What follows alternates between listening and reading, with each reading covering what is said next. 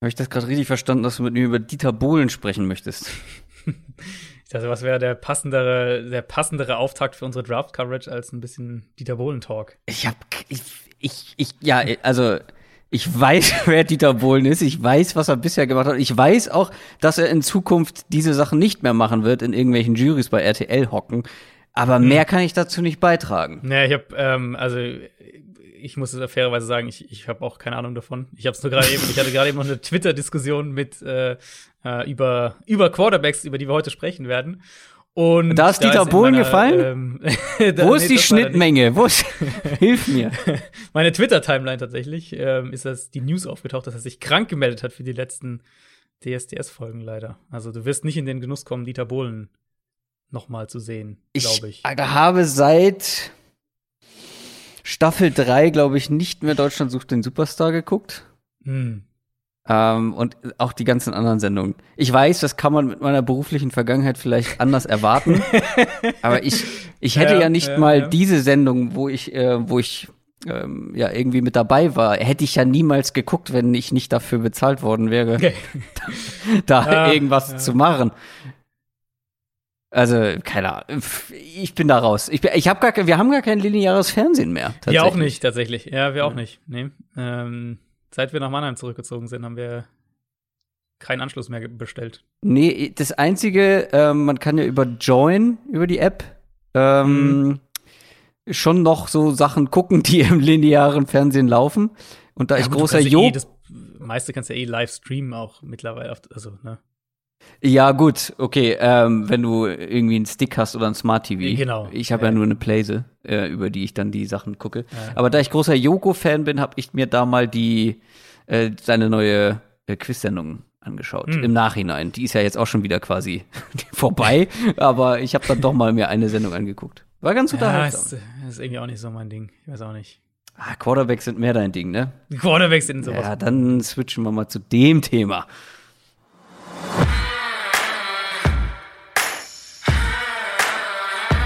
Down, Set, Talk. Der Football-Podcast mit Adrian Franke und Christoph Kröger.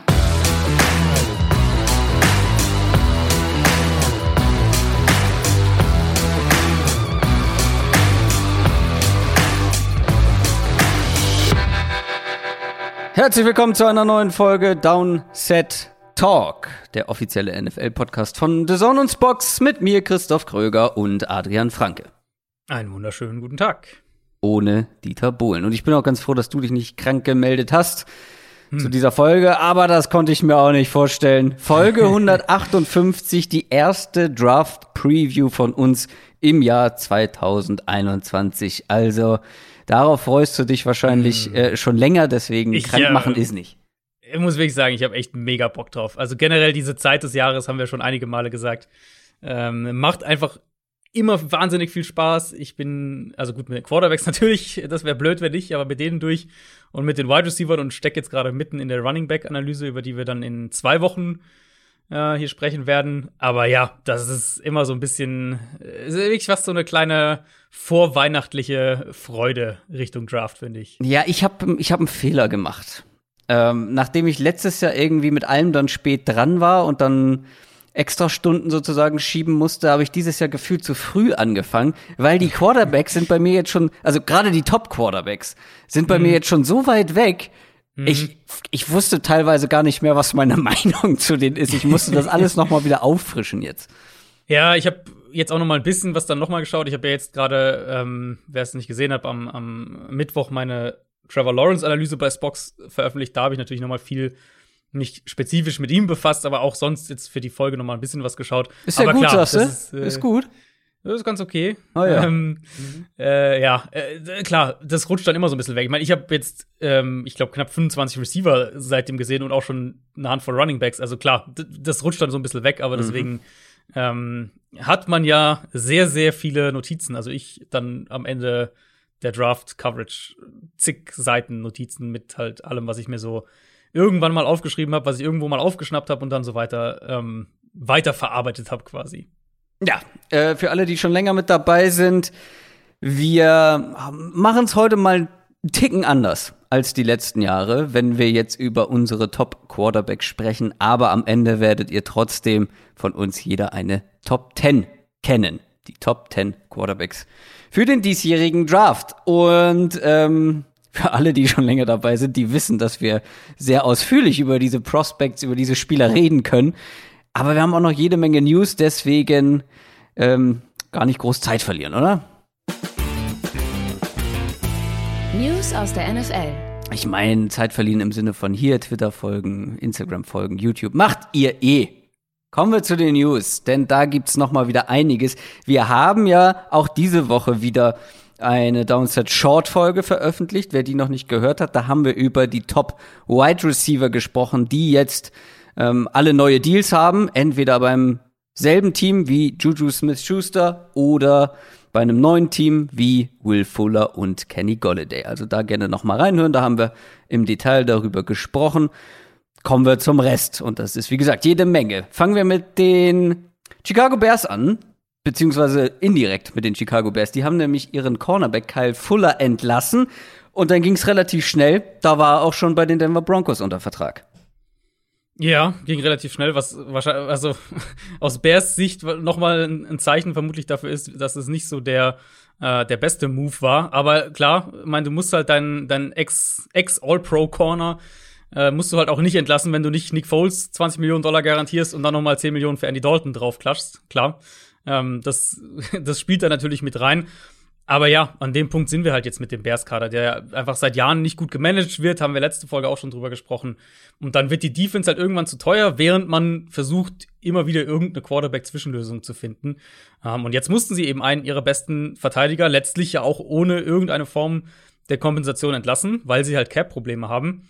Ähm, ja, und, und das wird sicher intern auch nicht gut aufgenommen. Da muss man sich nur mal anhören, was, was einige der Top- Bears-Verteidiger über Fuller so gesagt haben die letzten Jahre. Ähm, Khalil Mack oder ein Eddie Jackson oder ein Roquan Smith. Äh, also alle sehr, sehr öffentlich sehr, sehr äh, ähm, in hohen Tönen von Kyle Fuller geschwärmt. Ist ein super Corner. Und Denver hat nett Danke gesagt, Fuller direkt verpflichtet.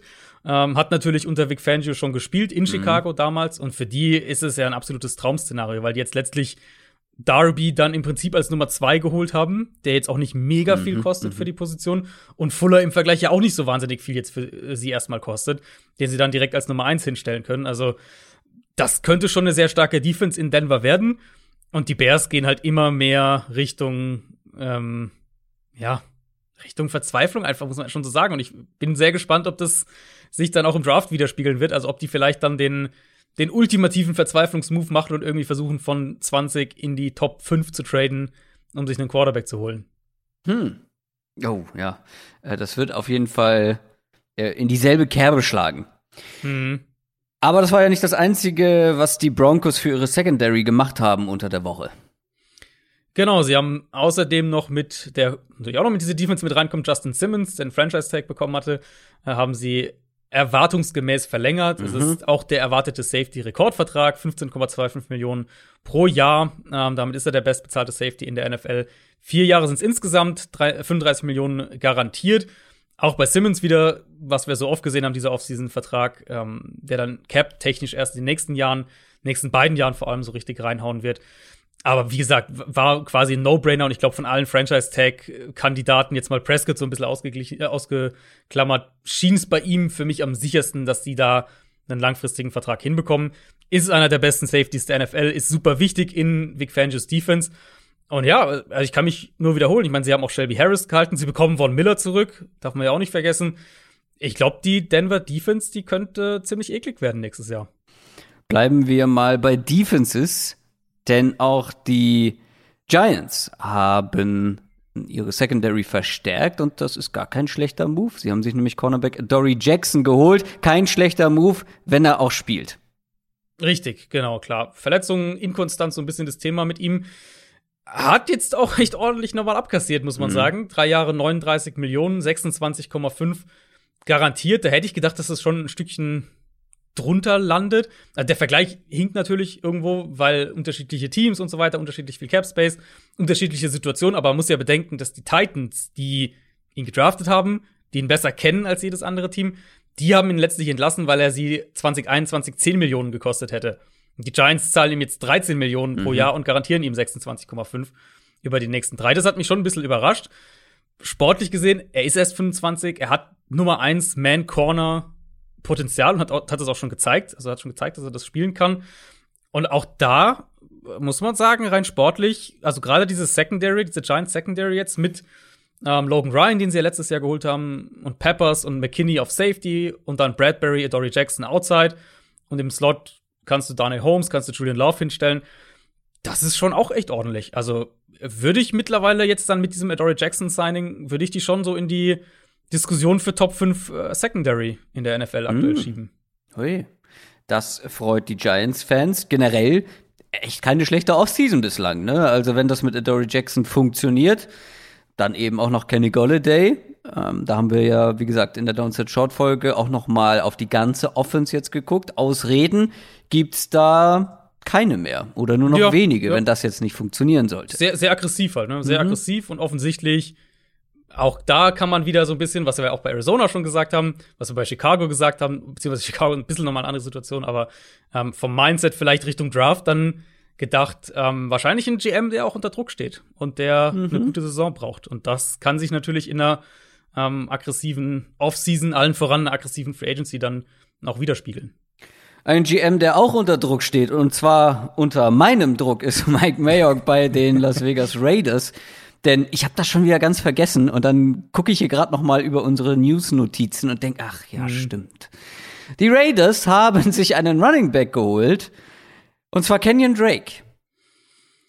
Das ist so weird. Ich hab, also, ich hab, ich weiß wirklich nicht, was ich dazu sagen soll. Es sind auch zwei Jahre 11 Millionen Dollar garantiert. Ja, ja. Ähm, und wenn, wenn das stimmt, was man so hört, man muss da ja immer vorsichtig sein, aber wenn das stimmt, was man so hört, dann war das einfach eine Situation, in der Gruden schon länger Kenyon Drake mochte, fand es ein ganz guter Spieler und dann holt er ihn einfach. Und es ist ihm auch relativ wurscht, ob er dem jetzt 11 Millionen garantiert oder 15 oder 8. So sind es halt elf geworden, gut, passt, nehmen wir. So, so nach dem Motto, flapsig natürlich gesagt, aber so wirkt es, was man so vom Raiders-Umfeld hört in der Richtung. Ähm, und ich meine, sie haben halt natürlich, weiß wahrscheinlich jeder unserer Hörer, sie haben natürlich Josh Jacobs, der ja maßgeblich deshalb ein First Round Running Back war damals, weil er alle drei Downs spielen kann, weil er den ja. Ball auch fangen kann. Ja. Und selbst wenn ja. du jetzt sagst irgendwie, okay, wir wollen wirklich einen Receiving Back Spezialisten dazu holen, dann holst dann du haben sie einmal selbst Genau, und dann haben sie einmal selbst einen Theoretic im Team. Und du ja, hättest gut. ja wirklich für, für weniger Geld einen Duke Johnson zum Beispiel einfach. Das, das ist der Punkt. Also Theoretic würde ich mittlerweile ähm, da jetzt nicht mehr allzu hoch ranken. Da, kann ich mir schon vorstellen, dass man da in der Hinsicht ein genau, individuelles Upgrade, Upgrade alles, haben will. Alles cool, ja. Duke Johnson immer gerne. Äh, auch hätte ich trotzdem nicht gemacht, weil ich der Meinung bin, dass Josh Jacobs halt, wie gesagt, nach wie vor alle drei Downs spielen kann. Wenn du ihm den Ball nicht zuwirfst oder ihn auch nicht die Routes laufen lässt, warum auch immer, dann wird das nix. Ähm, wenn du unbedingt einen Pass-Catching-Back haben willst, dann lieber einen Duke Johnson und nicht Kenyon Drake, der das zwar mhm. auch irgendwo ganz gut kann, aber jetzt auch kein ausgewiesener Experte dafür ist. Nee, also das muss man halt auch mal einfach sagen. Ich weiß jetzt nicht, wie viele unserer Hörer regelmäßig noch Cardinals-Spiele letztes Jahr geschaut haben. Aber die Cardinals haben halt regelmäßig äh, Drake runtergenommen und ja. Edmonds draufgebracht, ja. wenn es in die Passing Downs ging. Und der war da auch deutlich besser dann in diesen genau. Situationen. Ja, genau. Also Drake kann das schon, aber er kann es halt, das ist halt der Punkt, er kann es halt nicht besser als Jacobs. Ja, genau. Halt und ein besserer Runner ist er ja wohl auch nicht. Nee, genau. Jacobs ist ja einer der, der besten Runner der Liga. Also ist er, ist er auch, wie gesagt, ist ja okay, wenn du sagst, wir wollen unser Backfield noch ein bisschen erweitern, wir wollen da, aber dann draft halt einen in der vierten Runde. Da gibt's, wir kommen bald zu den Running Backs, da gibt's genug Receiver, die wahrscheinlich so in Runde vier zu haben sein werden. Kommen wir zu den New York Jets. Die haben geshoppt. Und ähm, du hast hier den kleinen Zusatz schon dazu geschrieben. Clever. Clever mhm. geshoppt. Lamarcus Joyner, Keelan Cole, Sheldon Rankins und Dan Feeney. Gehen wir das mal der Reihe nach durch. Fangen wir mit Lamarcus Joyner an. Finde mhm. ich natürlich, also mittlerweile wissen alle, dass ich den Spieler eigentlich mag, wenn er auf seiner richtigen Position eingesetzt wird. Soll er aber auch werden bei den Jets als Safety.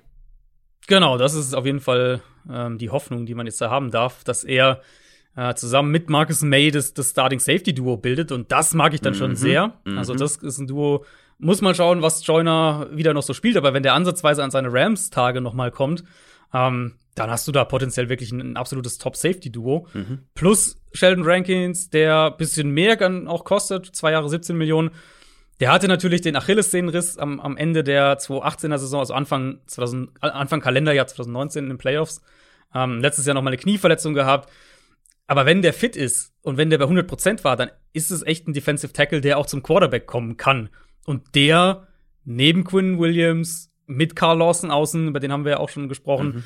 da reden wir auf einmal von einer ganz anderen Jets-Front. Also ich fand die Jets, wir hatten sie ja gelobt schon für diese erste Welle ähm, der Free Agency mit Carl Lawson, mit Corey Davis allen voran. Er war einer meiner Gewinner. Genau, ähm, ist auch wirklich einer der finde ich, also fand ich, oder habe ich, hab ich dir auch zugestimmt, für mich damals schon eine der ja. besseren ähm, Free Agencies und ich finde, sie haben halt jetzt auch diese zweite Welle ähm, sehr, sehr gut gespielt bisher. Ja, Keelan Cole wird dir ja wahrscheinlich auch bezahlen, war, glaube ich, einer genau. deiner Sleeper, oder? Genau, Cole einer meiner Sleeper gewesen, auch günstig, ein Jahr, ähm, 5,5 Millionen. Sie wollten ja offensichtlich was im Slot machen, sie waren ja an Juju auch dran, bevor der dann nach Pittsburgh zurückgegangen ist. Also da war ja offensichtlich der, der Wunsch da, im Slot was zu machen. Mhm. Vielleicht ein Jameson Crowder dadurch dann ein Trade-Kandidat noch, den man irgendwie noch Richtung Draft tradet. Mal schauen. Aber ja, Keelan ja. Cole mag ich sehr. Ähm, ja, guter Slot-Receiver, unterschätzter Slot-Receiver, glaube ich auch. Ja, ich bin da ein bisschen drüber gestolpert, weil ich dachte, Jameson Crowder, also ich habe jetzt, ja, hab jetzt keinen Trend entdecken können, weswegen man sich jetzt für Keelan Cole und gegen Jameson Crowder entscheiden sollte, aus Roster-Building-Sicht. Geld halt vielleicht ähm, mhm. und vielleicht eben, dass man die Möglichkeit sieht, wir können jünger, günstiger werden auf der Position und vielleicht kriegen wir mhm. noch einen Fünftrunden-Pick für Crowder. Das wäre so mein. Also Crowder ist der bessere Spieler. Ja, Crowder war extrem Vakuum wichtig in dieser. Ja. Also es war so, so der der Einzel, einzige Wide Receiver, der da letztes Jahr mhm. ja teilweise noch einen guten Eindruck hinterlassen hat. Ja. Ähm, genau, und Dan Feeney noch zum Schluss. Genau, Dan Feeney, ähm, kein guter Starting Offensive Lineman. Wir haben ihn oft genug auch kritisch oder negativ hervorgehoben äh, bei den Chargers, aber als Backup ist das genau die Art Spieler, die ich haben will. Der kann Center spielen, der kann Guard spielen, das ist so super, wenn das dein sechster, sechster, siebter Offensive Lineman im Kader ist, das finde ich richtig stark. Und weil gerade in der Line brauchst du halt auch Tiefe, weil du nicht das Risiko eingehen willst, dass das alles zusammenbricht, wenn dann ein Spieler ausfällt. Machen wir eine kleine Pause mit Free Agency News und kommen zu einer Thematik, die jetzt schon, ja, seit zwei Wochen, glaube ich, ähm, vor sich hin hm. lodert, vor sich hin köchelt. Und zwar die Sache mit Deshaun Watson. Da gab's wirklich oder gibt es mittlerweile echt einige Anschuldigungen wegen sexueller Belästigung von mehreren Frauen. Klär uns mhm. mal auf, was ist da die Situation, weil es ist dann doch nicht so simpel, wie es jetzt bei mir eben klang. Ja, genau. Also Full Disclosure, wir hatten auch letzte Woche schon überlegt, das Thema mit reinzunehmen. Ja. Da wirkte es noch wesentlich wackeliger ist krass, was jetzt in dieser Woche passiert ist, seit wir letzte Woche aufgenommen haben. Ähm, wir sind halt an dem Punkt, an dem man es, glaube ich, auch nicht mehr ignorieren sollte, mhm. auch wenn wir natürlich weiter vorsichtig sein müssen. Und das äh, wird hoffentlich auch klar, wenn ich jetzt gleich ein bisschen, bisschen zumindest ins Detail gehe. Also wir reden mittlerweile von mehr als 13 Zivilklagen, die da im Raum stehen. Ähm, die gehen alle in eine ähnliche Richtung, von verschiedenen Frauen natürlich. Ähm, die gehen alle in eine ähnliche Richtung, dass Deshaun Watson bei Massagen, bei Physiotherapien und solchen Dingen ähm, auf verschiedene Art sexuell übergriffig wurde. Das sind erstmal die Vorwürfe, die, mhm. äh, die im Raum stehen. Watson selbst hat sich letzte Woche dazu geäußert, hat alles abgestritten, hat gesagt, dass man ihn mit, dass man ihm zuerst ein Settlement in Form von einer sechsstelligen Summe angeboten hätte, was er aber sofort abgelehnt hat.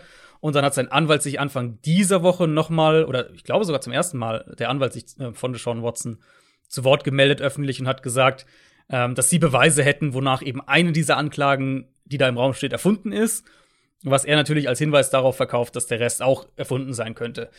Also, das alles erstmal für den Hinterkopf, ist nichts in irgendeiner Art und Weise bewiesen. Im Moment alles erstmal ähm, Aussagen. Es gibt wohl Chatverläufe, das zumindest sagt der Anwalt, der diese Frauen vertritt, in denen sich Watson dann nachträglich für sein Verhalten gegenüber diesen Frauen damals entschuldigt haben soll.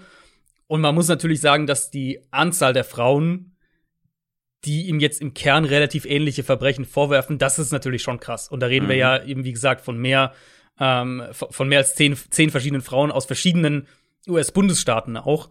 Ähm, wenn da was dran ist, ja, dann, dann also das wäre zumindest mal überraschend, um es mal ganz vorsichtig zu sagen, es wäre überraschend, wenn am Ende wir äh, bei der Situation dabei rauskommen, dass das alles irgendwie erfunden wäre. Ja, kann natürlich trotzdem sein, dass sich da irgendwie, ne, ja. äh, keine Ahnung, ein Komplott oder so. Mhm. Ähm, aber wie gesagt, kann man momentan einfach nichts ausschließen. Was mich nur wundert, du hast gerade schon gesagt mit den, mit den Massagen. Das sind jetzt alles Masseurinnen, die da Anklage erhoben haben? ich weiß nicht, ob es jetzt alles, also wir wissen, ihr kennt Oder ja auch Physiotherapeutinnen. genau, es ist ja alles mhm. noch sozusagen relativ anonym, aber ähm, so wie es wirkt, wären es wohl Frauen, die das, die wohl auch als, äh, als Massa Masseuse arbeiten, irgendwas in der Richtung. Ähm, ich würde jetzt nicht meine Hand dafür ins Feuer legen, dass das alle, dass die alle sozusagen äh, eins zu eins aus diesem, aus diesem Gewerbe kommen. Aber es wundert gesagt, mich trotzdem, weil ich meine, wenn man bei einem NFL-Team Quarterback ist und physiotherapeutische Unterstützung braucht, sollte dieses Team doch in der Lage sein, die zu gewährleisten, ja. Ja, oder ja, nicht? Klar. klar, nee, das ist, äh, das, es wirkt alles noch sehr, sehr komisch. Es sind halt zu viele Stimmen mittlerweile, als dass man es ignorieren könnte oder sagen könnte, naja, da äh, will irgendwer schnell ein paar, paar 10.000 Dollar von Sean Watson abgreifen. Ähm, gleichzeitig gilt natürlich auch für Sean Watson erstmal die Unschuldsvermutung und es, er bestreitet alles. Sein Anwalt sagt, sie können einen Fall, hätten sie Beweise, dass es erfunden ist. Insofern, da muss man erstmal abwarten. Ähm, was vielleicht noch erwähnenswert ist, um es mal wieder ein bisschen Richtung NFL zurückzudrehen, die NFL selbst hat inzwischen auch eine mhm. Untersuchung eingeleitet. Ähm, das ist auf jeden Fall erwähnenswert, weil ja selbst, falls er letztlich vor Gericht freigesprochen wird oder man sich da irgendwie einigt, außergerichtlich, was auch immer, ähm, könnte er trotzdem ja von der NFL suspendiert werden. Ist auch schon einige Male passiert, dass, dass mhm. Spieler, die vor Gericht letztlich nicht verurteilt wurden, ähm, von der NFL bestraft wurden, falls eben deren Untersuchung ergibt, dass er gegen die Conduct Policy verstoßen hat. Und dann, ich meine, das ist hier nicht, natürlich nicht ansatzweise Prio 1, ganz klar. Aber wenn wir es sozusagen auf den NFL-Filter noch mal drüberlegen, rein von der Timeline her, ähm, ist es logischerweise auch in der Hinsicht eine Katastrophe, weil du kannst ja als Team jetzt nicht für ihn traden. Mhm. Sofern du da nicht irgendwie ganz sicher bist, dass da, äh, dass er da sauber wieder rauskommt. Und der offizielle Weg, also bis es dann irgendwie mit der vor Gericht durchgeht oder man sich einigt oder wie auch immer, das wird natürlich dauern. Und ich würde fast sagen, dass wir mit dieser Situation jetzt, und ich hoffe sehr, dass Sean Watson das nicht getan hat und, und dass das alles letztlich sich auflöst, aber es könnte natürlich auch sehr gut sein, dass er es doch getan hat. Das wissen wir einfach nicht. Aber rein mit der Situation, wie sie aktuell im Raum steht, ähm, kann ich mir eigentlich kaum vorstellen, dass wir jetzt noch einen Deshaun Watson Trade bekommen dieses Jahr und das, äh, ja, das äh, mit Blick auf die NFL, auf die NFL-Perspektive sozusagen, macht das die Situation natürlich wahnsinnig schwer irgendwie zu prognostizieren. Ja, und auch dieses Timing macht ja diese ganze Situation einfach noch verwirrender. Ne? Also das mhm. muss man ja auch noch mal dazu sagen. In einer Offseason ausgerechnet jetzt, wo wirklich klar ist, dass Deshaun Watson unbedingt weg will, die Texans ihn nicht gehen lassen wollen, das das genau. wirft noch mal irgendwie eine ganz andere Perspektive auf das Ganze. Es soll jetzt überhaupt genau. nicht in irgendeine Richtung genau. gehen, sondern es macht halt einfach noch konfuser und noch ja noch deswegen, sensibler deswegen ja, genau und deswegen waren da ja auch am Anfang erstmal und das war ein Grund, warum wir es letzte Woche noch rausgelassen hatten. War am Anfang kam ja dann so ganz viele so nach dem Motto, ah, jetzt wollen die mir hier irgendwas äh, Jetzt wollen die ihm hier irgendwas in die Schuhe schieben, damit kein Team für ihn tradet. Zumal ja der Anwalt, der diese Frauen vertritt, den, den alten äh, Texans-Owner persönlich wohl kannte. Mhm. Also das war schon so nach dem Motto, okay, das wirkt irgendwie sehr, sehr, sehr merkwürdig. Aber rein von der Masse an Dingen, die da jetzt vorgebracht wurden, muss man es zumindest ernsthaft betrachten und ähm, man sollte es, glaube ich, auch an, jetzt an dem Punkt erwähnen. Bei der nächsten Meldung, ja, kommt mir schon so lange her vor. Haben wir da nicht ja. schon drüber gesprochen, dass es einen neuen TV-Deal gibt oder gibt es ich da jetzt noch nicht, weitere ich, Neuigkeiten ich glaube, zu? Es, ich glaube, es war tatsächlich am äh, vergangenen Donnerstag. Ah, okay, ja, dann das wirkt schon sehr lange her. Mhm. Äh, genau, neuer TV-Deal, der, ja gut, wir wussten alle, dass der jetzt zeitnah kommen wird. Ähm, der Sprung ist halt schon mal krass. Also wir reden von einem Vertrag, der Berichten zufolge, die NFL selbst hat keine Zahlen zu veröffentlicht, aber der Berichten zufolge ähm, der NFL 10 Milliarden Dollar pro Jahr einbringt. Hm. halt schon ein Wahnsinn.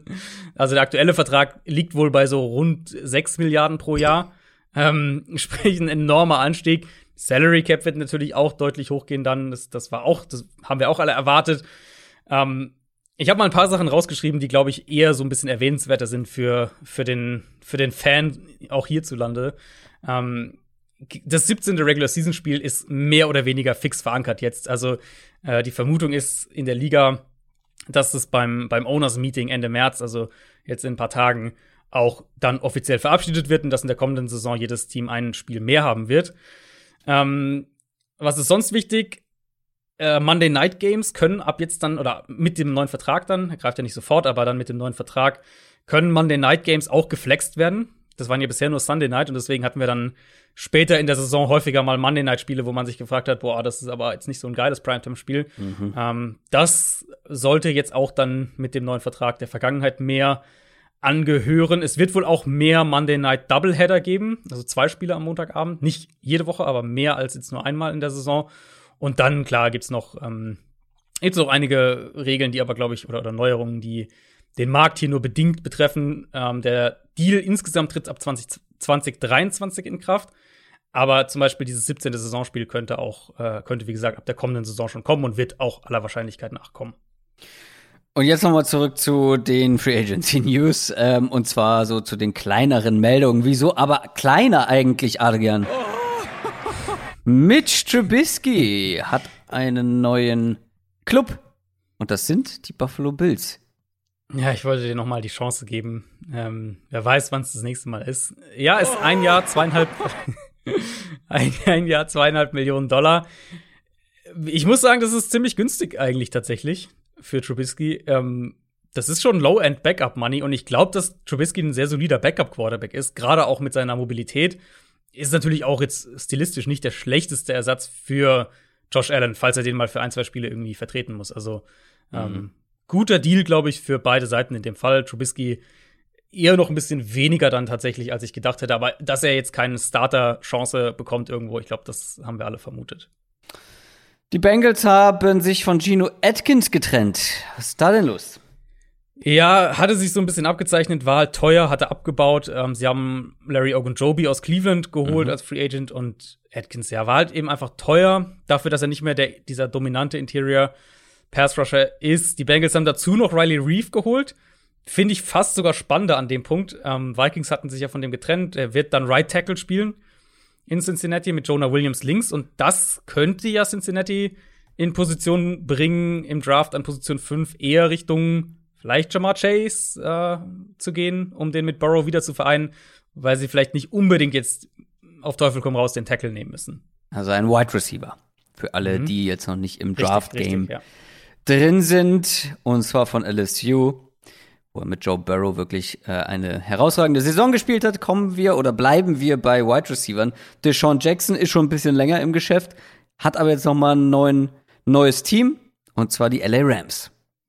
Genau, ähm, ist ein Einjahresvertrag. Zahlen habe ich bisher noch nicht gesehen, aber ich schätze mal, das wird sich mit dem überschaubaren Rahmen ja. äh, sein. Du kannst halt Deshaun Jackson nicht als hundertprozentige Option einplanen, aber sagen wir, du bekommst eine Handvoll guter Spiele von ihm und, und situativ kann der immer noch einer der top-vertikalen Receiver in der NFL sein und so ein, ein Field Stretcher. Also solange du ihn richtig einplanst, mag ich das Signing sehr als äh, als Ergänzung ja, quasi. Solange er fit bleibt einfach, ne? Also letztes, genau. letztes Jahr war echt hat nicht gerade irgendwie ähm, motiviert, was Sean Jackson angeht und also mhm. war halt hat halt nicht gespielt. So. Ähm, noch ein Wide Receiver hat ein neues Team. Der ist von den Rams zu den Tennessee Titans gegangen, und zwar Josh Reynolds. Genau, ähm, großer Receiver, äh, ich glaube 6'3 oder sowas. Vielleicht so ein bisschen für diese Corey Davis-Rolle, aber mhm. natürlich vom, vom Potenzial her doch klar ein, zwei Stufen drunter als Corey Davis. Mehr vielleicht so ein bisschen die Kategorie Absicherung. Ähm, ich könnte mir schon vorstellen, dass die Titans trotzdem relativ früh im Draft noch was auf Receiver machen könnten. Cornerback und, und, und Receiver sicher die, Positionen, wo Tennessee früh aktiv werden könnte. Bei den Patriots sieht es nach wie vor nach Attacke aus, beziehungsweise nach einer guten Offensive Line. Die haben nämlich David Andrews zurückgeholt, aber mussten dafür gar nicht so viel bezahlen, oder? Ja, das war echt ein bisschen eine überraschende Situation. Der schien ja eigentlich schon in Miami zu sein. Um, und plötzlich waren die Dolphins doch einen anderen Center geholt, von den Ex-Ravens Center. Uh, jetzt geht er doch zurück nach New England, David Andrews, und das ist relativ günstig. Vier Jahre 19 Millionen, nur 6,5 Millionen garantiert. Ähm, die Patriots hatten ja auch davor schon Ted Karras zurückgeholt. Also jetzt haben sie echt auch Flexibilität mhm. und, und Tiefe in der Interior Offensive Line. Also äh, Patriots sollten eigentlich echt eine Top 5 Line haben in der kommenden Saison. Und dann kommen wir noch zu den Cleveland Browns. Die haben sich einen Cornerback geholt namens Troy Hill. Ja, Browns haben echt ihre Secondary so äh, Teil, Teilgeneral überholt. Äh, was auch nötig war, muss man auch sagen, aber mit John Johnson und jetzt Troy Hill noch dazu, der in den Slot gehen kann. Also so die Secondary könnte halt jetzt echt sein, Denzel Ward und Greedy Williams außen, dann Johnson und Grant Delpit auf Safety und Troy Hill im Slot. Das ist natürlich, äh, es ist Boom or Bust, muss man sagen. Aber könnte auch echt, ja, äh, könnte schon echt richtig gut werden. Und ist natürlich eine sehr, sehr, sehr junge Gruppe insgesamt auch. Brashard Perryman, wo ich noch ein bisschen gehofft hatte neulich, dass er bei den Jets bleibt, um für ein bisschen Speed zu sorgen, geht nach Detroit zu den Lions. Mhm. Ähm, ein Jahr sehr günstig, zweieinhalb Millionen, ist gewissermaßen der, der günstigere Marvin Jones-Ersatz als so dein vertikaler Nummer 2 Receiver. Finde ich als Übergangslösung absolut okay. Aber so ein bisschen, wo, also wo genau dieser Lions-Kader hingeht, ähm, da bin ich immer noch so ein bisschen unschlüssig. Sie haben jetzt gerade heute auch noch den Vertrag von Jared Goff nochmal umstrukturiert, äh, mit der Cap-Hit dieses Jahr runtergeht, aber dafür ist er auch halt über die nächsten Jahre dann nochmal teurer im Vergleich. Also, ja, ich bin noch nicht so ganz sicher, wo die Lions irgendwie hingehen, muss ich sagen. Ja, was sie selber von ihrem Team halten. Ja, genau, ne? genau, genau. Und ganz frisch noch ein Damukong Su, der bleibt ein weiterer, der bei den Tampa Bay Buccaneers bleiben wird. Ja, jetzt haben sie bald, ich glaube, Brown die, und, und Fournette fehlen jetzt noch, aber sonst. Äh, beinahe die ganze Truppe wieder zusammen. Genau. Ja, Sue hatte man ja auch schon relativ früh in der Free Agency gehört, dass sie da den gerne halten würden. Ist jetzt auch gar nicht so günstig geworden. Ein Jahr bis zu 10 Millionen. Muss man natürlich noch schauen, was davon er auf jeden Fall bekommt. Aber ja. Wo äh, ist Sue eingerankt bei den NFL-Spielern, die am meisten Geld aus ihrer Karriere geholt haben? Der müsste doch relativ weit oben dabei sein, oder? Also zumindest mal, was die Nicht-Quarterbacks angeht, ja. Ja, ja, genau. Also immer irgendwie so, also der Deal damals, äh, das war bei den Dolphins, ne? Dolphins hatten ihm den Mega-Deal, genau. Und dann halt immer so diese ein Jahr, äh, genau. Ein Jahr zwölf Millionen, ein Jahr genau. 14, ein Jahr 10, ja, genau. Ja, nee, ähm, klar, hat eine, hat eine, ist mehr eine Rotationsrolle gewissermaßen, aber halt zu neben Vita Wea ist schon immer noch echt ziemlich eine Wand. Ja. Und einer, der, den wir gerne bei den Bucks gesehen hätten, mhm. ähm, wird nicht zu den Bucks gehen, höchstwahrscheinlich, sondern bei den Patriots bleiben, nämlich James White. Genau, das kam jetzt gerade eben direkt bevor wir in die Aufnahme gegangen sind, dass er äh, bei den Patriots bleibt. Er hat es auch selbst mittlerweile bestätigt, also ähm, das ist so wohl fix ja, finde ich überraschend. Ich war fest davon ausgegangen, dass die Buccaneers den holen werden. Vielleicht ja so ein bisschen doch der Hinweis darauf, dass Tampa äh, früh im Draft einen Running Back nehmen könnte. Hm. Ja, da gibt es auf jeden Fall einige, die Spaß machen würden in dieser Offense. Das soll's mit den News gewesen sein. Kennst du diesen Jingle hier noch? Der NFL Draft. Lange nicht gehört. Wir schauen auf die Quarterbacks, die dieses Jahr in den NFL Draft kommen. Wie immer fangen wir unsere Preview-Serie für den Draft mit der wichtigsten Position an, mit den Quarterbacks. Vielleicht so ein, zwei Sachen vorneweg generell. Also zum Ablauf vielleicht erstmal, der ist nämlich ein bisschen anders als die letzten Jahre. Wir haben ja sonst immer über die Konsens Top 5 erstmal gesprochen, diskutiert und sind dann in unser Ranking gegangen. Und da haben wir uns gedacht, ah, das hat sich dann häufig auch mal gedoppelt, ähm, weil man dann ja hinten raus wieder über diese Top 5 spricht. Wir machen es diesmal so, wir machen nur, in Anführungszeichen, nur unser Top 10 Ranking.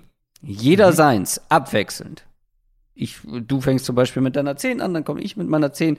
Da kann es natürlich mal sein, dass du jemanden viel tiefer hast als ich oder umgekehrt und äh, wir dann zweimal über einen Spieler sprechen. Aber äh, ich glaube, das ist zu verkraften, weil insgesamt wird es weniger Doppelung geben. Das dazu. Generell vielleicht einmal zu dieser Klasse. Ähm, ich habe dir schon im Vorgespräch gesagt, dass ich irgendwie dieses Jahr bei meinem Ranking und allgemein, außer wenn wir jetzt auf die absoluten Top-Spieler gucken, echt nicht besonders emotional bin. Ja, ist sehr, sehr top-heavy die Klasse absolut. Ja. Ähm, muss man schon so sagen. Ich hatte das irgendwann mal, ich, ich habe es irgendwo aufgeschnappt und da ein auch so ein bisschen, habe ich es auch einige Male äh, eingebaut in Analysen oder irgendwo gesagt. Ich weiß ehrlich gesagt nicht mehr genau wo. Vielleicht sogar hier. Ähm, ja, wo denn sonst? Hast du noch irgendwelche Podcasts, von denen ich nichts weiß, Adrian?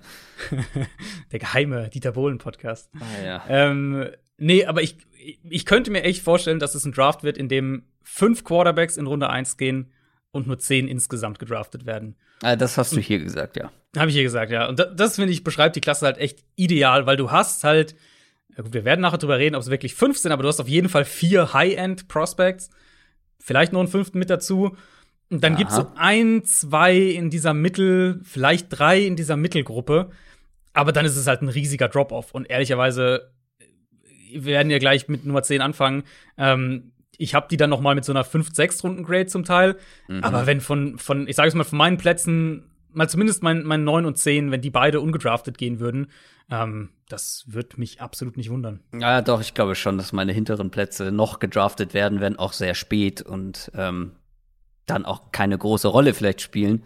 Mhm. Ich glaube schon, dass die gedraftet werden. Also da wird, weil es gibt dann bei manchen Spielern auch noch so irgendwie den Hauch der Hoffnung, dass er richtig solider Backup vielleicht wird. Ja, genau, genau. Dann fangen wir doch mal mit Platz 10 an. Ist jetzt die Frage, wer anfängt. Du hast jetzt gerade schon davon gesprochen, äh, von deinen hinteren Positionen. Mhm.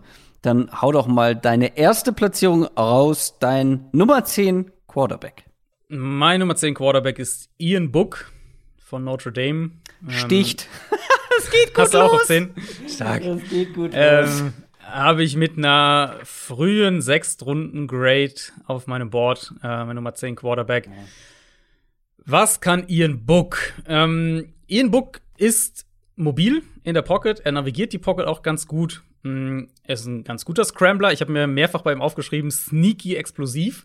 Also man denkt es nicht unbedingt, aber er hat dann doch eine ganz gute, ganz gute Beschleunigung. Ähm, Armstärke ist jetzt nichts Besonderes bei ihm, aber er trifft Bälle aus der Bewegung, er trifft Bälle auch mal vom Backfoot, wenn nötig. Hat ein ganz gutes Ballplacement über die Mitte gehabt. Was ist das Problem mit ihm? Ähm, Book macht viel halt als Scrambler, als, ich sage es mal so ein bisschen als Athlet, aber eigentlich ist er halt physisch, athletisch gar nicht so wahnsinnig eindrucksvoll. Sprich, meine große Sorge bei Ian Book letztlich ist dann, dass ich einfach relativ wenig von dem, was sein Spiel im College ausgezeichnet hat, was, was er gut gemacht hat, weil er war ja auch er war ja ein ganz guter College Quarterback.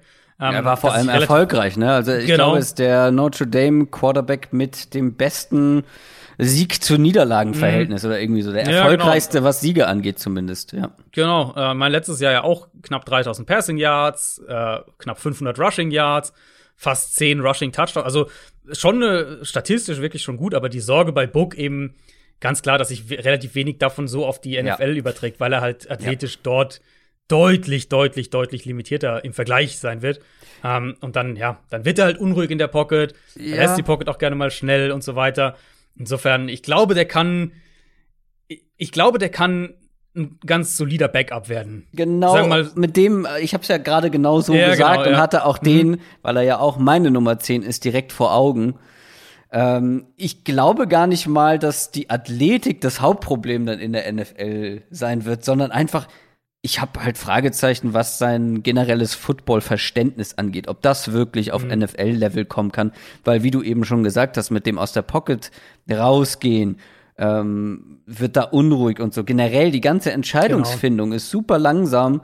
Ja. Ähm, steht das, dann da, weiß nicht, was er machen will. Ja, du genau. denkst so, mach irgendwas, mach irgendwas. Äh, da, und dann kommt irgendwann der, der Pass Rush natürlich durch. Und in der mhm. NFL kommt der noch schneller in der Regel. Und ein ganz wichtiger Punkt, äh, den, den ich hatte, Off-Script besser als On-Script. Also genau, alles, was genau. irgendwie improvisiert ist, alles, was gescrambled ist oder generell, ähm, wenn das Play nicht so funktioniert hat, wie es eigentlich funktionieren sollte, da wird er immer besser gefühlt, äh, je länger mhm. das Play dauert sozusagen. Ähm, und das ist natürlich nicht optimal. Also du musst natürlich auch on Script ja. einfach deinen Stiefel abrackern. Und da gibt es nachher einen, der genau das Gegenteil ist, aber dadurch alleine schon in meinem Ranking deutlich weiter oben ähm, ja. zu finden und, ist. Und das ist, das, das meinte ich aber auch mit den athletischen Limitierungen, weil er im College sich halt oft leisten konnte, so ah, okay, ja. Mhm. Ähm, weil er halt dann, also das, es gibt ja, es gibt schon, wenn man sich ihren Book anschaut, äh, wenn ihr euch Notre Dame anschaut oder halt Book spezifisch. Es gibt ja schon einiges an Plays, wo er wirklich das Play ausdehnt, nochmal aus der Pocket rauskommt und dann ja. wirklich einen Superball aus der Bewegung rauswirft, ja. wo du denkst, ja. das ist eigentlich gar nicht so schlecht. Aber das wird sich halt bei ihm, glaube ich, nicht auf die NFL übertragen. Ähm, weißt du, an wen ich so ein bisschen bei ihm denken musste, wessen Rolle ich mir als Ceiling quasi vorstellen könnte? Ähm, nee. Ist so eine Nick, ja? Nick? Nick Mullins. Äh, ah, Nick sagen. Mullins. Ich habe irgendwie ähm, an Trace McSorley gedacht, wobei der, glaube ich, noch ein besserer. Der ist, ja, der ist athletisch auf jeden Fall. Ja. Äh, aber als so Nick Mullins Rolle kommt in so eine irgendeine dieser Shanahan Offenses rein, mhm. wenn du den ein paar Rollouts gibst und, und so ein bisschen die Basics der Offense wird er hinkriegen. Aber viel mehr halt auch nicht. Aber muss der nicht, muss einer in der Shannon Offense nicht besser in der Pocket sein? Souveräner in der Pocket? Ja, gut, aber ich meine, wir reden halt von Backups, ne? Da, Klar, ich hatte aber einen anderen, den ich mir gut als Backup okay. zumindest da, da vorstellen kann später. Aber halten wir fest, ich muss nämlich mitschreiben. Ähm, Platz 10 bei uns beiden. Ich meine, wir haben, glaube ich, letzte Woche noch, als wir einmal kurz im Nachgespräch sozusagen über die Quarterbacks gesprochen haben, haben wir gesagt, ey, ab Platz fünf ungefähr ist alles offen und komplett mhm. kannst du würfeln eigentlich. Und dann fangen wir hier an und haben schon wieder Platz zehn Ja, das gemeinsam. muss man, das, das, das haben wir jetzt gar nicht gesagt, glaube ich. Ich habe ein paar Nachrichten auch in der Richtung bekommen. Also wir kennen tatsächlich nicht die Rankings des anderen. Ähm, Nein, wir nie. haben auch über die nie. Quarterbacks auch relativ wenig. Also über die Receiver haben wir ja schon ein bisschen mehr und Running Backs gesprochen. Auch da kennen wir jetzt nicht die Rankings, aber über die Quarterbacks. Äh, du kennst, du kennst wahrscheinlich ungefähr mein Running Back Ranking, weil ich ja schon ähm, genau. im Saturday Kickoff mit Julian über die Running Backs gesprochen habe und du dir das angehört hast. Ähm, aber auch bei den Wide Receivers, klar, wir haben drüber gesprochen. Ich wüsste trotzdem nicht, wie du sie, wie du sie gerankt hast. Nee, also wir wissen wirklich gar nichts äh, vom anderen. Und gerade bei den Quarterbacks, ähm, ich, ich kenne, glaube ich, äh, Adrians Nummer eins bei den Quarterbacks, aber sonst weiß ich wirklich nichts. Dann soll ich einfach mal weitermachen ja, mit meiner mit Nummer neun. Meine Nummer neun ist Jamie Newman. ist auch meine Nummer 9. Och, come on, ey. Jamie Newman, ähm, ja, der sollte eigentlich für Georgia dieses Jahr spielen. Mhm. Hat er aber nicht gemacht, wurde nämlich vor der Saison transferiert von Wake Forest, hat dann aber ausgesetzt, hat diese Saison nicht gespielt. Und Jamie Newman ist eine Wildcard. Äh, mein erster Gedanke zu ihm war, als ich dann so ein, zwei Spiele geguckt hatte, der ist nicht pro-ready. Der ist noch nicht, mhm. der ist noch nicht bereit für die NFL. Mein zweiter Gedanke, aber vielleicht ist er es irgendwann mal.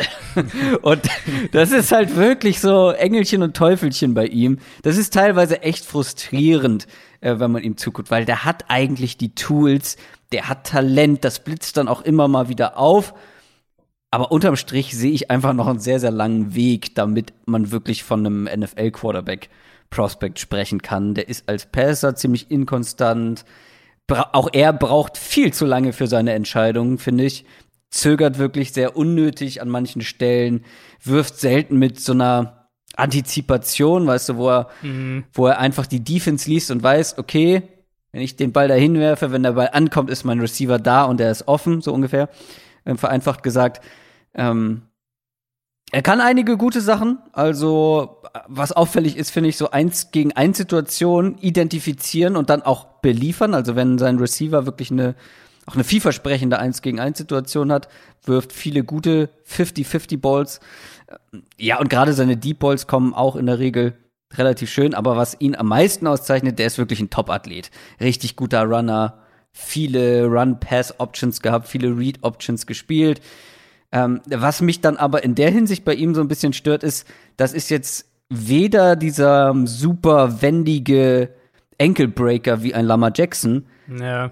aber gleichzeitig auch kein Bulldozer wie ein Cam Newton. Also ich sehe noch nicht ganz seine Rolle als als als Dual Threat Quarterback ja, das, in der NFL. Das, und ich finde, also was mir bei Jamie Newman ganz oft negativ aufgefallen ist, gerade bei dem als Runner, wenn wir jetzt nur als Runner sprechen, ist, dass seine Reads einfach nicht gut sind. Also ich hatte bei, bei Newman hatte ich mir ganz oft notiert, dass er halt den falschen Read setzt, in den Kontakt reinläuft und dann halt irgendwie, ja, okay, er versucht dann halt über seine Athletik das zu lösen, aber ist da schon im College, wie du gerade gesagt hast, er ist nicht so richtig das eine, nicht so richtig das andere.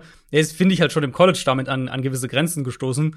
Und deswegen habe ich auch bei Newman Zweifel nicht, also das ist ein anderes Level von Athletik als Ian Book, nicht falsch verstehen. Aber ähm, habe ich auch bei Newman so ein bisschen Zweifel daran, dass seine Athletik sich wirklich in einer Art und Weise auf die NFL mhm, überträgt, dass genau. er damit wirklich einen Unterschied ausmacht. Genau. Hast du ähm, sonst noch was zu ihm? Also ich habe ja schon anfangs gesagt, es ist eine Wildcard für mich. Ähm, total. Ja, weil ja, total. auch gerade mit dem Jahr Pause ist es natürlich noch schwieriger, ihn einzuschätzen. Ich habe dann extra noch ein bisschen was vom Senior Bowl geguckt, wo er äh, mit dabei war. Da sah er jetzt aber auch nicht wirklich gesteigert nee, aus. Also es sah jetzt nicht so eher, aus, als eher schlechter aus. Ja, ja deswegen. Der, wie gesagt, der hat irgendwie die Tools und das Talent, aber er ruft es halt nicht konstant ab. Ja, und ich finde, es ist halt nicht nur eine Wildcard im Sinne von, er hat nicht gespielt und wir wissen noch nicht so, er hat halt in dieser Wake Forest Offense gespielt, die super weird ist. Ähm, wer jetzt von euch überhaupt keine Ahnung von College Football hat, also Jamie Newman, äh, wenn ihr den euch anschaut, schaut einfach nur zwei, drei Tapes von dem an. Ähm, allein wie die ihre Run-Pass-Options spielen. Ja, das ist der ja, längste Mesh-Point, den ich in meinem Leben in irgendeiner Offense gesehen habe. Es ist schon unterhaltsam ist, auch. Die laufen ja. gemeinsam Hand in Hand in Richtung Richtig. Line of Scrimmage. Ähm, es ist schön. also ja, auch, also auch die Art der Offense, finde ich, gibt dir halt recht wenig, wo du sagst, okay, das, da sah er gut aus und das kann man übertragen. Mhm, mhm. Deep Ball würde ich noch ein bisschen mehr unterstreichen als du. Das ist, glaube ich, seine beste, seine, seine größte Stärke. Der Arm generell ist gut. Ich habe mir letztlich den Arm ähm, oder das, was er mit dem Arm kann, positiver notiert als seine Athletik, weil, wie gesagt, für mich war er als Runner nicht gut in dem, was wie er seine Entscheidungen trifft. Und ich glaube halt, dass bei, auch bei Newman ähm, er als, als Runner athletisch in der NFL sehr schnell an an Grenzen ähm, ja. stoßen wird. Deswegen kompletter De Developmental Quarterback mit ein paar guten äh, Tools, aber halt für mich, abgesehen vom Deep Ball, nichts, was mich wirklich glauben lässt, dass er jetzt einen, äh, äh, ja, ein, ein, besonders hohes Ceiling noch hat. Deswegen, ja, ja also ich, hab, ich muss auch bei ihm sagen, ich habe bei Newman zuerst das Clemson-Tape gesehen und war schon kurz davor, boah, Alter, ich glaube, der wird nicht draftable sein. Was natürlich irgendwo auch eine, ähm, eine rote Flagge ist, weil NFL-Defenses werden ihn eher auf diesem Level fordern, als jetzt auf dem Level von, weiß ich nicht, Louis, Louisville und, und Boston College oder sowas. Aber sein Tape wurde dann schon auch besser. Insofern, ähm, Jamie Newman bei mir habe ich ihn mit einer späten Fünftrunden-Grade rein als Developmental Quarterback. Ja, da sind wir sehr nah beieinander. Ähm, kam wahrscheinlich nicht rüber. Also Deep Balls sind wirklich einer meiner größten Punkte, aber ja, stimmt, ich habe es ähm, so nebenbei gesagt. Also unsere gemeinsame Nummer 9, Jamie Newman. Dann mach du doch mal deinen Platz 8. Äh, mein Platz 8 ist Davis Mills von Stanford. Mhm, mh. ähm, hab ich auch mit einer Fünftrunden-Grade. Jetzt müssen, wir, jetzt müssen wir sagen, ich habe ihn mit drin. Ähm, Jetzt muss ich, müssen wir festlegen, sage ich schon direkt meine ja, ja. Platzierung oder sage ja, ich nur, er ist höher? Nee, ich würde sagen, wenn, wenn dann, dann reden wir ja beide über den, äh, würde ich sagen, reden wir jetzt direkt über ihn. Er ist auch nicht viel höher, er ist Platz 7 bei mir. Okay, okay, dann äh, haben wir wahrscheinlich 7 und 8 genau vertauscht, könnte ich mir vorstellen. Na, das glaube ich nicht. Ähm, oh, okay. Also, Davis Mills, ähm, Stanford. Was macht er gut? Ich finde, ähm, er ist ein guter In-Rhythm-Passer. Also stellt euch vor, Dropback, zack, erster Read, zweiter Read, Ball raus im ja. Timing der Offense. Das sieht ja. bei ihm super gut aus. Ähm, Kurzpass, alles Kurzpass, Quick Game, da, da ist Davis Mills Stärke. Äh, setzt seine Füße auch in der Pocket nochmal regelmäßig neu, hält sich in Wurfposition und macht so, finde ich, viele von diesen Quarterback-Basics quasi, macht das sehr gut. Äh, Ballplacement, einige sehr, sehr gute Momente gehabt. Ähm, wenn er halt eine saubere Pocket hat, das ist bei, bei Mills so ein bisschen der Knackpunkt er braucht die eben auch, aber dann, finde ich, liest er das Feld auch gut, wie gesagt, spielt gut im Rhythmus, hat einen schnellen Release. All das sind so, so, das ist so dieses leichte, leichte äh, Gardner Minshew mhm. Trades so ein bisschen. Ähm, was macht er aber nicht gut? Warum habe ich ihn nur auf Platz 8? Mills hat halt keinen guten Arm, ist kein Off-Plattform-Passer. Also auch bei Rollouts fand ich, war der echt inkonstant mit seinem Ball-Placement. Wenn Mills mal on the run wirft, verlieren seine Würfe deutlich an Power. Pocket Awareness fand ich super inkonstant. Also wie gesagt, wenn er eine gute Pocket hat, alles cool. Wenn aber der Pressure irgendwo kommt oder auf einer Seite nur kommt, habe ich viel zu viele Plays gesehen, wo Mills halt in den Druck reintritt. Ähm, deswegen er ist für ja. mich kein Quarterback, der viel kreieren wird, und er ist für mich halt auch kein Quarterback, der viel innerhalb der Pocket rausholt. Deswegen, ich glaube, ich glaube, aus dem kannst du einen guten Backup machen und Ja. Also Gardner Minshew war für mich nochmal auch, auch, äh, auch Pre-Draft war Minshew für mich nochmal eine Stufe drüber ja. als Mills. Ich glaube, Minshew hatte ich mit einer Drittrunden-Grade und, und Mills hat es halt mit einer Fünftrunden-Grade. Ist ja schon ein klarer Unterschied. Ähm, aber das ist zumindest mal einer jetzt für mich nach Book und Newman, wo ich beide sage, boah, das sind Projekte, maximal Backup. Mills hat schon High-End-Backup-Potenzial, finde ich. Ja, ähm, du hast jetzt noch gar nichts zu seinem Hintergrund gesagt. Ähm, mhm. Weil das finde ich ganz spannend. Ähm, der war 2017 mit in der Recruiting-Klasse sozusagen, wo auch Tua Tango Vailoa mit dabei war. Ja. Und wer war Nummer eins? Ja. Davis Mills. Man hat sehr, sehr viel von ihm erwartet und er hat ähm, sich gegen Alabama unter anderem ja auch entschieden, weshalb Mac Jones letztendlich, glaube ich, auch dann bei Alabama gelandet ist. Und ja, ähm, über Mac Jones reden wir später noch. Und das sagt schon einiges aus, wie die Entwicklung im College verlaufen ist. Allerdings muss man hier auch hinzufügen, der hatte eine Knieverletzung, das hat schon mal einige Spiele gekostet und die Saison war jetzt auch noch durch Corona ein bisschen verkürzt. Also letztendlich mhm, mhm. eine super kleine Sample Size. Der ist relativ unerfahren. Ich glaube, der hat keine, wenn mich nicht alles täuscht, ich habe es mir leider nicht aufgeschrieben, aber ich glaube, der hat keine 500 Karrieresnaps im College äh, gehabt. Ähm, oder waren es Passversuche? Aber, Passversuche vielleicht, ja. Ja, Passversuche müssten es äh, gewesen sein. Also letztes Jahr war knapp, knapp unter 200, was die Passversuche angeht. Ja, dann kommt das vermutlich hin. Ich versuche es mir parallel noch mal ein bisschen aufzurufen. Aber grundsätzlich, was ich damit sagen will, ist, spielt auch keine Rolle, wie viele Snaps es genau waren.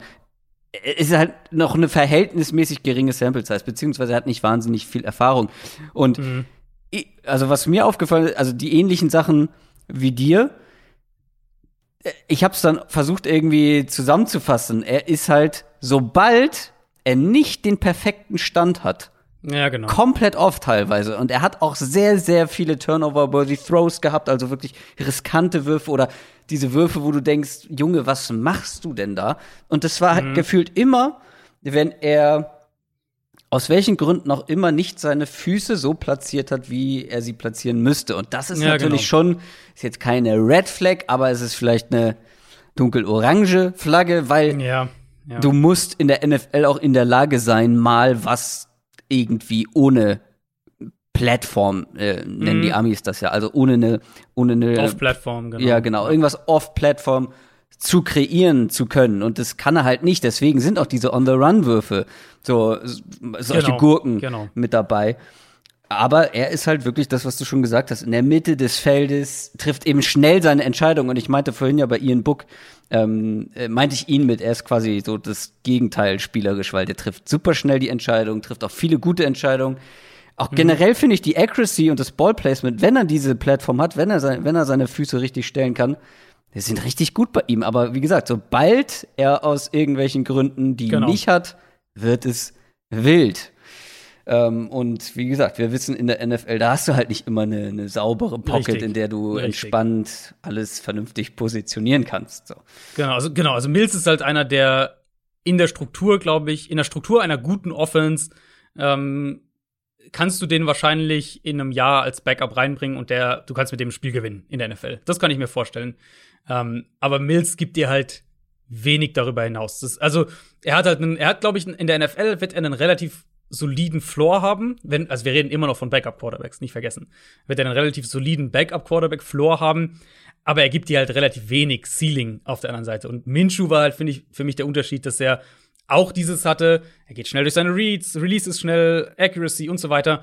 Aber Minshew kann halt auch ein bisschen was außerhalb der Struktur machen. Mhm. Und Mills kann das halt, also quasi gar nicht. Und ich finde halt, bei ihm ist nicht nur das außerhalb der Struktur, sondern dass er sich halt auch echt in der Pocket relativ behäbig ähm, bewegt. Deswegen ein Spieler, den du noch entwickeln musst und du wirst wahrscheinlich Davis Mills nicht zu nicht mehr als einem ähm, soliden Backup-Quarterback entwickeln. Das ist deine Top 8, Davis Mills von Stanford und meine Nummer 7.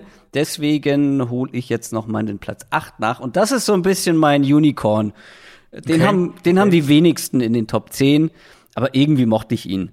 Und ich mochte ihn jetzt nicht Brad Ripien-mäßig, der, der wirklich sehr weit oben gelandet ist, aber er ist, glaube ich, mein Brad Ripien des Jahres. Shane Bushell. Okay, okay. SMU. Ähm, da hatte ich dir damals schon angekündigt, dass ich das nicht so ganz nachvollziehen kann, warum den so wenige, beziehungsweise kaum jemand mit in den Top mhm. 10 hat. Aber letztendlich muss ich sagen, von diesen Spielern, über die wir jetzt auch gerade schon gesprochen haben, diese Backups, diese klaren Backups, wo man sich fragt, ob sie überhaupt gedraftet werden und wenn ja, wann, da ist Shane Bouchel, finde ich, noch einer der besseren von gewesen und zumindest der unterhaltsamste. Ähm, ist eine ganz interessante Story, war drei Jahre bei Texas, zwei Jahre Starter, hatte dann ein paar Verletzungen ähm, und dann auch ein paar schlechtere Spiele, wurde von Sam Ellinger äh, oder für Sam Ellinger gebencht wurde dann transferiert 2019 zu SMU und hat da wirklich ein richtiges Comeback hingelegt. Hat da wirklich auf College-Basis, aus College-Sicht, richtig gut gespielt. Der macht Spaß. Der macht einfach Spaß. Das ist ein richtiger Playmaker, wie ich finde. Nimmt lieber das Big Play als den simplen Pass. Das kann gut sein, muss es aber nicht. Ähm, ich, ganz kurz, ich grätsche einmal ganz kurz rein, was gerade so gut passt. Mein erster Satz in meinem, ich habe immer so, so ein paar Recap-Sätze dann geschrieben, dass ich grob immer im Blick habe, äh, was mein Fazit ja. quasi war. Ah. Mein erster Satz ist, äh, Shane Bouchel hat noch kein Downfield-Passfenster gesehen, das er nicht mochte. Ja. Das ist, und ich frage mich, warum du ihn nicht magst, weil mein letzter Stichpunkt ist ja. Fitz, Fitzpatrick für Anfänger. Fitz, ja. Fitzpatrick für Arme. Ähm, ja, weil das ist halt wirklich ein bisschen so. Ähm, natürlich nicht auf dem Level, aber ähm, der fightet wirklich für jedes Play und auch für jedes Big Play. Wo sich die Geister scheiden, ist seine Armstärke. Ich finde, man sieht schon, dass er mal ordentlich Zip hinter seine Würfel bekommt und auch off-Plattform. Wir behalten das, diese, ähm, ja, diese Bezeichnung einfach mal mit drin, mhm. ähm, dass er auch on the run gut werfen kann, der kann nach mhm. rechts laufen, nach links laufen und kann den Ball quer über den Körper irgendwo hinfeuern. Ähm, also das, was Davis Mills eben so gar nicht kann. Ich finde, da mhm. reicht seine Athletik dann auch und sie reicht auch, um, um mal zu scramblen oder sich in der Pocket zu behaupten. Und ich finde auch, dass seine besten Plays eigentlich aus diesen Broken Plays kamen, ja, die, ja. wo er improvisieren musste. Und deswegen, ja, der macht Spaß, aber er geht ein extrem hohes Risiko. das gepaart, weil jetzt kommen wir zum Negativen, das gepaart mit seinen Accuracy-Aussetzern, das sorgt auch mal für sehr wilde Pässe. Ähm, dazu, glaube ich, hat er eine relativ leichte Offense. Da war viel einfacher Kram mit dabei, eine gute Protection. Ähm, ich hatte auch nicht unbedingt das Gefühl, dass er so die Defenses liest, dass er mit Antizipation spielt. Mhm. Da fehlt ihm auch die Ruhe. Ähm, ich habe geschrieben, wirkt immer ein bisschen wie auf Riechsalz. weißt du, was die, was die NFL-Spieler ja, sich ja. gerne mal geben? Und immer wie ja, so ein, wie so ein, ja, wie so ein Eichhörnchen, was einfach die ganze Zeit so mm. drrr, ein bisschen hibbelig ist. Weil er, weil er kein Gefühl für die Pocket hat. Ja. Halt, also Shane Bouchel hat halt, also war mein Eindruck, dass er in der Pocket einfach also seine Standardeinstellung ist quasi hektisch in der Pocket. Und wenn er sieht, er hat eine, wenn er richtig viel Zeit hat, dann spielt er die Pocket auch einigermaßen ruhig, aber so sein, sein, sein Standard-Default-Setting äh, quasi ist erstmal hektisch in der Pocket. Ja, aber wie, wie, wie findest du denn jetzt? Also, weil das Ding ist, das Potenzial, mhm. Äh, oder ich könnte mir vorstellen, dass da noch Potenzial ist, er aber noch sehr roh wirkt und das wiederum schlecht ist, weil er fünf Jahre lang College gespielt genau. hat, mehr oder weniger, beziehungsweise ähm, ja dann an zwei verschiedenen Colleges. Das ist nicht optimal, der braucht gute Umstände, aber er war deutlich unterhaltsamer und deutlich irgendwie, das ich habe mehr Potenzial ja. gesehen als bei einigen anderen, wo mir echt einfach die Füße eingeschlafen sind. Ja, das ist fair. Ähm, also ich habe Shane Bushell tatsächlich auf Platz 11. Ich habe 13 Quarterbacks gerankt, der ist bei mir auf 11. Ähm, hat auch noch eine, eine draftable Grade bekommen, eine Sechstrunden-Grade. Ähm, ja, da habe ich ein, echt ein gutes Stück höher, also Ende vierte, Anfang fünfte. Okay, ja, dann sind wir doch deutlich auseinander. Ähm, ja, es, es, ist halt ein ganz länger, klar. Ähm, ich habe mir so ein bisschen, ich weiß nicht, ob du dich noch an Cole McDonald erinnerst, letztes Jahr, der Hawaii-Quarterback, der diese Dreads auch hatte. Ja, ähm, der ist bei mir ja nicht mal in den Top 10 gelandet. Also genau, der war bei mir, der war bei mir auf 10 und Bichelle halt auf 11. Das ist so für mich irgendwie war, ich habe die beiden äh, einigermaßen ähnlich von der Range eingestuft. Also beim Arm gebe ich dir voll recht. Ich finde auch, dass der Arm auf jeden Fall sippert, dass da Armstärke da ist. Es ist ja, kein Elite-Arm, aber es ist schon Qualität da. Ja, und es ist ganz merkwürdig, weil ich mache es immer so, ich gucke mir einige Tapes an, schreibe mir meine Punkte auf und guckt dann mal, was so die anderen ähm, Analysten und Experten so zu ihm mhm. geschrieben haben. Pro Football Focus, ähm, The Athletic und so weiter. Ähm, guckt dann immer mal drüber. Und da gab es einige, die irgendwie die Armstärke in Frage gestellt haben. Und da war ich dann total verunsichert, weil ich meine, machen wir uns nichts vor, ich mache das jetzt noch nicht so lange wie die. Und bin dann immer eigentlich ganz froh, wenn ich mhm. die, wenn ich, also bei manchen hatte ich jetzt, und da habe ich mich sehr gefreut, habe ich so meine Punkte aufgeschrieben, Pro und Contra, und dann guck, vergleiche ich das mit denen. Und bei vielen war es jetzt tatsächlich so, dass da sehr ähnliche Sachen dabei waren. Und dann äh, fühlt man sich zumindest bestätigt in dem, was man ja. gesehen hat. Und bei ihm war ich total verunsichert, total verunsichert, weil es wirklich echt gegenteilige Dinge dann auch da zu finden waren. Also vielleicht ist es halt bei Michel das Ding, dass er auf der einen Seite ein ganz länger ist, aber halt keinen Elite-Arm hat. Also Cole McDonald mhm. zum Beispiel hat einen stärkeren Arm letztes Jahr ja. als Shane Michel dieses Jahr. Ähm, aber es ist halt trotzdem in meinen Augen ein Arm, der äh, Würfe über die Mitte, also er kann Würfe über die Mitte anbringen, wo die Verteidiger das Passfenster nicht mehr schließen können. Du siehst tiefe Outroutes von ihm und so weiter. Und es ist natürlich dann der Deep Ball. Deep Ball ist logischerweise mehr als Armstärke. Aber Michel hatte letztes Jahr ähm, in einer logischerweise verkürzten Saison, also war ja, ähm, war ja letztlich eine verkürzte Saison, hatte er 23 Touchdown-Pässe, von denen kamen sieben bei Pässen über 20 oder mehr Yards tief. Also ähm, fast ein Drittel seiner Pässe waren halt Deep Touchdown-Pässe. Das ist natürlich eine enorme Quote. Ja, für mich ist es halt, also es ist einmal die Accuracy, die in meinen Augen halt komplett all over the place ist. Da werden Bälle überworfen und unterworfen und Crosser landen im Rücken, Rücken vom Receiver. Das sind einfach viel zu viele Würfe, die ungenau sind. Und dann halt das, was du ja auch schon angesprochen hattest, das, das Gefühl ähm, für die Pocket. Ich finde, da ist Bichel echt einer der schwächsten Quarterbacks in dieser Klasse wahrscheinlich. Und das, die Kombination, klar, du kannst sagen, du draftest vielleicht eher Bichel als Ian Book, weil du sagst, da ist mehr Upside drin. Und ich würde dich jetzt nicht für verrückt erklären, weil du kannst um den Arm, er kann mit dem Arm Sachen machen, die Ian Book mit seinem Arm nicht kann. So, hm. um es mal ganz platt zu sagen.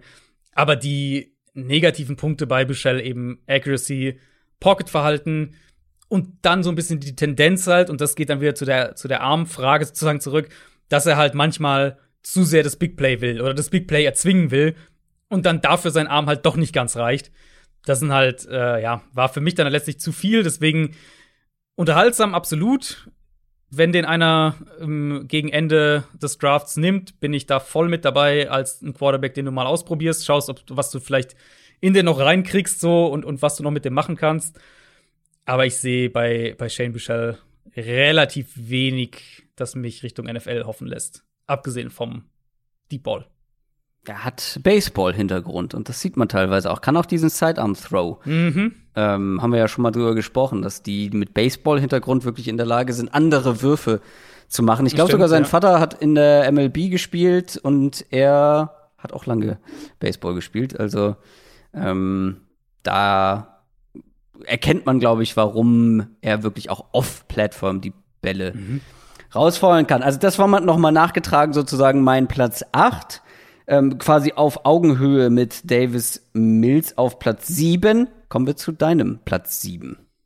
Ich vermute mal, dass du den da gar nicht drin hast. Oder du hast einen sehr überraschenden Namen gar nicht drin. Äh, mein Platz 7 ist Kellen Mond in Texas A&M. Nee, den habe ich nicht mit drin. Das ist quasi, dann haben wir die unterschiedlich, weil Kellen Mond ist bei mir Platz 11.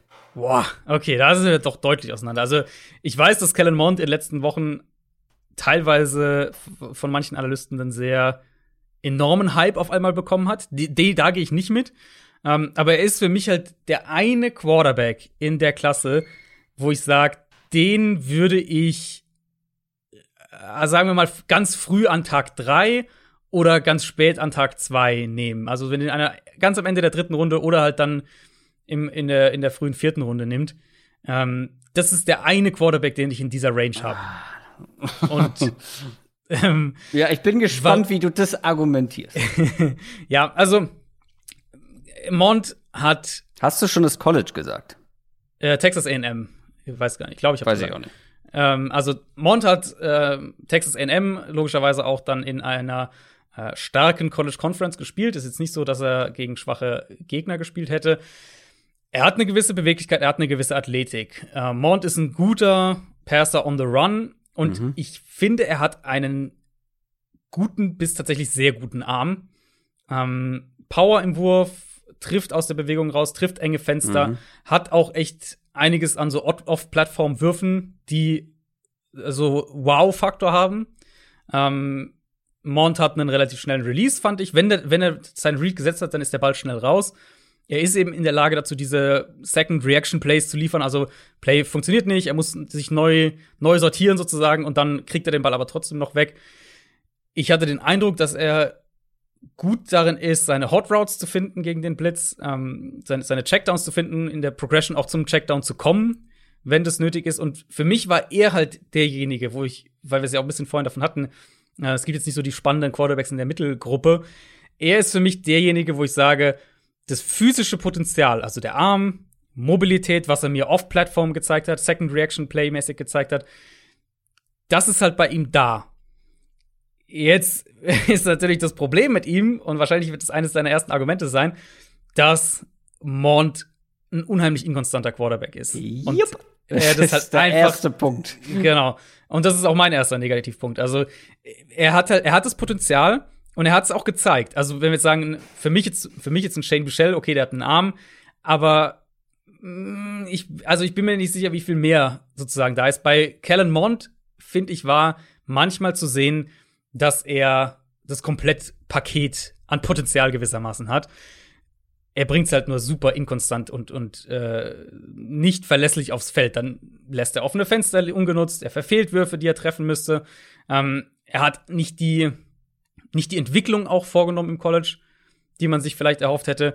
Und dann, ja, ist er halt, also ist Mount auch manchmal spät mit seinen Reads, dann ist sein Pocket-Verhalten nicht, nicht gut. Mal ist es super, mal ist es schlecht. So, generelle Inkonstanz prägt einfach das Spiel von Kellen Mond. Und da, ähm, da kann ich auch nichts dagegen sagen, weil das ist auch, das ist absolut berechtigt. Und deswegen, ich habe ja. ihn mit einer Viertrunden-Grade, da würde ich ihn draften und dann mhm. sagen, das ist der eine Quarterback, den ich äh, entwickeln, wo ich glaube, den kannst du vielleicht in einen Starter entwickeln. Bei den anderen, über die wir jetzt bisher gesprochen haben, Mills, Newman, Book, Shane Bichel, bei denen sehe ich keinen Starter. Kellen Mond ist jetzt für mich so der erste, mein Quarterback 7 Viertrunden-Grade, ähm, der erste, wo ich sage, mhm. den kannst du, glaube ich, wenn es ideal läuft, kannst du den in einen ähm, veritablen Starter entwickeln.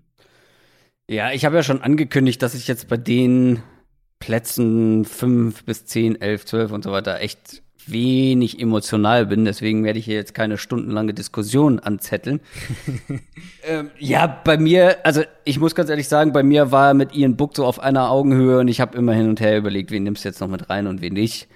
Okay. Deswegen bin ich ganz froh, dass du ihn mit drin hast, weil dann sprechen wir noch über ihn. Aber ja, für mich war letztendlich der Punkt, dass er einfach unglaublich inkonstant ist. Und mhm. du hast gegen gute Gegner, ähm, du hast ja gesagt, er hat gegen gute Gegner gespielt. Mit Alabama, ja. mit LSU, Clemson ja, waren mit dabei. SEC halt, ja. Mhm. Da kaum was gerissen. Einfachste mhm. Würfe auch verfehlt. Das sah nicht gut aus und dann gegen leichtere Gegner sah er wie ein komplett anderer Spieler aus. Und ich stimme dir zu, also gerade diese On-the-Run-Würfe und so und technisch generell richtig gut. Ähm, was mir, glaube ich, dann dazu noch am meisten gefehlt hat, war so ein Spielverständnis auch hier, was ich halt irgendwie nicht wirklich gesehen habe. Was Druck angeht, was Antizipation angeht, ähm, brr, fand ich schwierig. Ähm, und ja, also dann diese, diese Spiele, wo er einfach echt wie ein schlechter Quarterback aussah. Das war dann zwar mhm. gegen super Teams, gar keine Frage, und ist dann immer schwierig, das dann im Vergleich auch zu anderen einzuschätzen, die halt nie gegen so eine Konkurrenz gespielt haben. Aber das hat mich dann doch irgendwie zweifeln lassen. Ja, ist doch absolut fair. Also wie gesagt, wir reden hier jetzt, also für mich ist es jetzt der Übergang von Quarterbacks, die ich als maximal Backups sehe, zu einem, zu den Quarterbacks, denen ich Starting-Kaliber zutraue. Mount ist also für mich der, der Übergang ähm, zwischen diesen beiden Gruppen. Und was du gesagt hast mit der Inkonstanz, wie gesagt, kann ich, also gehe ich zu 100% mit. Ähm, er wäre halt für mich, was ich vorhin auch schon ein bisschen gesagt habe, er wäre halt für mich der eine jetzt aus dieser Gruppe, der, glaube ich, das Potenzial mitbringt, vom Gesamtpaket her eben, weil er einen Arm hat, weil er die Mobilität hat, von dem, was er im College auch teilweise halt, es ist immer teilweise bei ihm, ähm, gezeigt hat, zu sagen, keine Ahnung, was reden wir hier? Sagen wir, sagen wir, ähm, die Lions draften, traden vielleicht runter in Runde 1, nehmen keinen Quarterback und nehmen ihn dann früh in Runde 4 zum Beispiel. Und gucken mal, gut, wir starten jetzt ein Jahr, vielleicht zwei Jahre Jared Goff, Ähm, wir gucken mal, was wir da haben. Das wäre so eine Situation, wo ich ihn, wo ich ihn nehmen würde.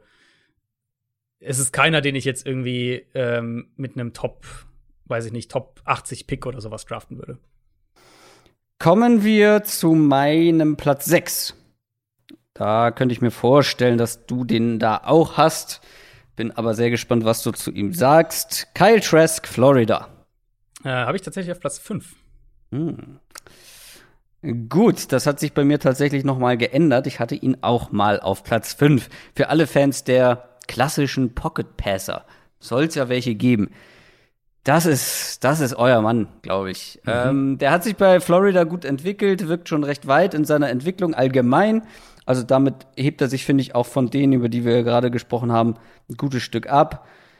Nur bei mir die Frage, die über allem steht, die ich schon mal vorweggreifen kann, wie viel Potenzial ist da noch nach oben? Wie viel mhm. Luft nach oben ist da noch? So einen guten Arm, kann theoretisch jeden Wurf. Ähm, außerhalb der Nummern, also alles outside, da fand ich ihn besonders stark. Alles, was on-script ist, alles, was nach Plan läuft, das liegt ihm. Also richtiger Pocket-Passer, weil er eben auch ein richtig gutes Pocket-Verhalten hat. Also ich habe mir aufgeschrieben, besseres Pocket-Verhalten als so manch NFL-Quarterback, teilweise mhm. zumindest. Er nimmt auch fast nie die Augen runter, wenn er Druck bekommt, bewegt sich super, hat keine Angst vor dem Druck. Das ist das alles, was ich meine damit, wirkt schon recht weit. Äh, wie gesagt, also da sind NFL-Quarterbacks, ähm, wirken da nicht so souverän.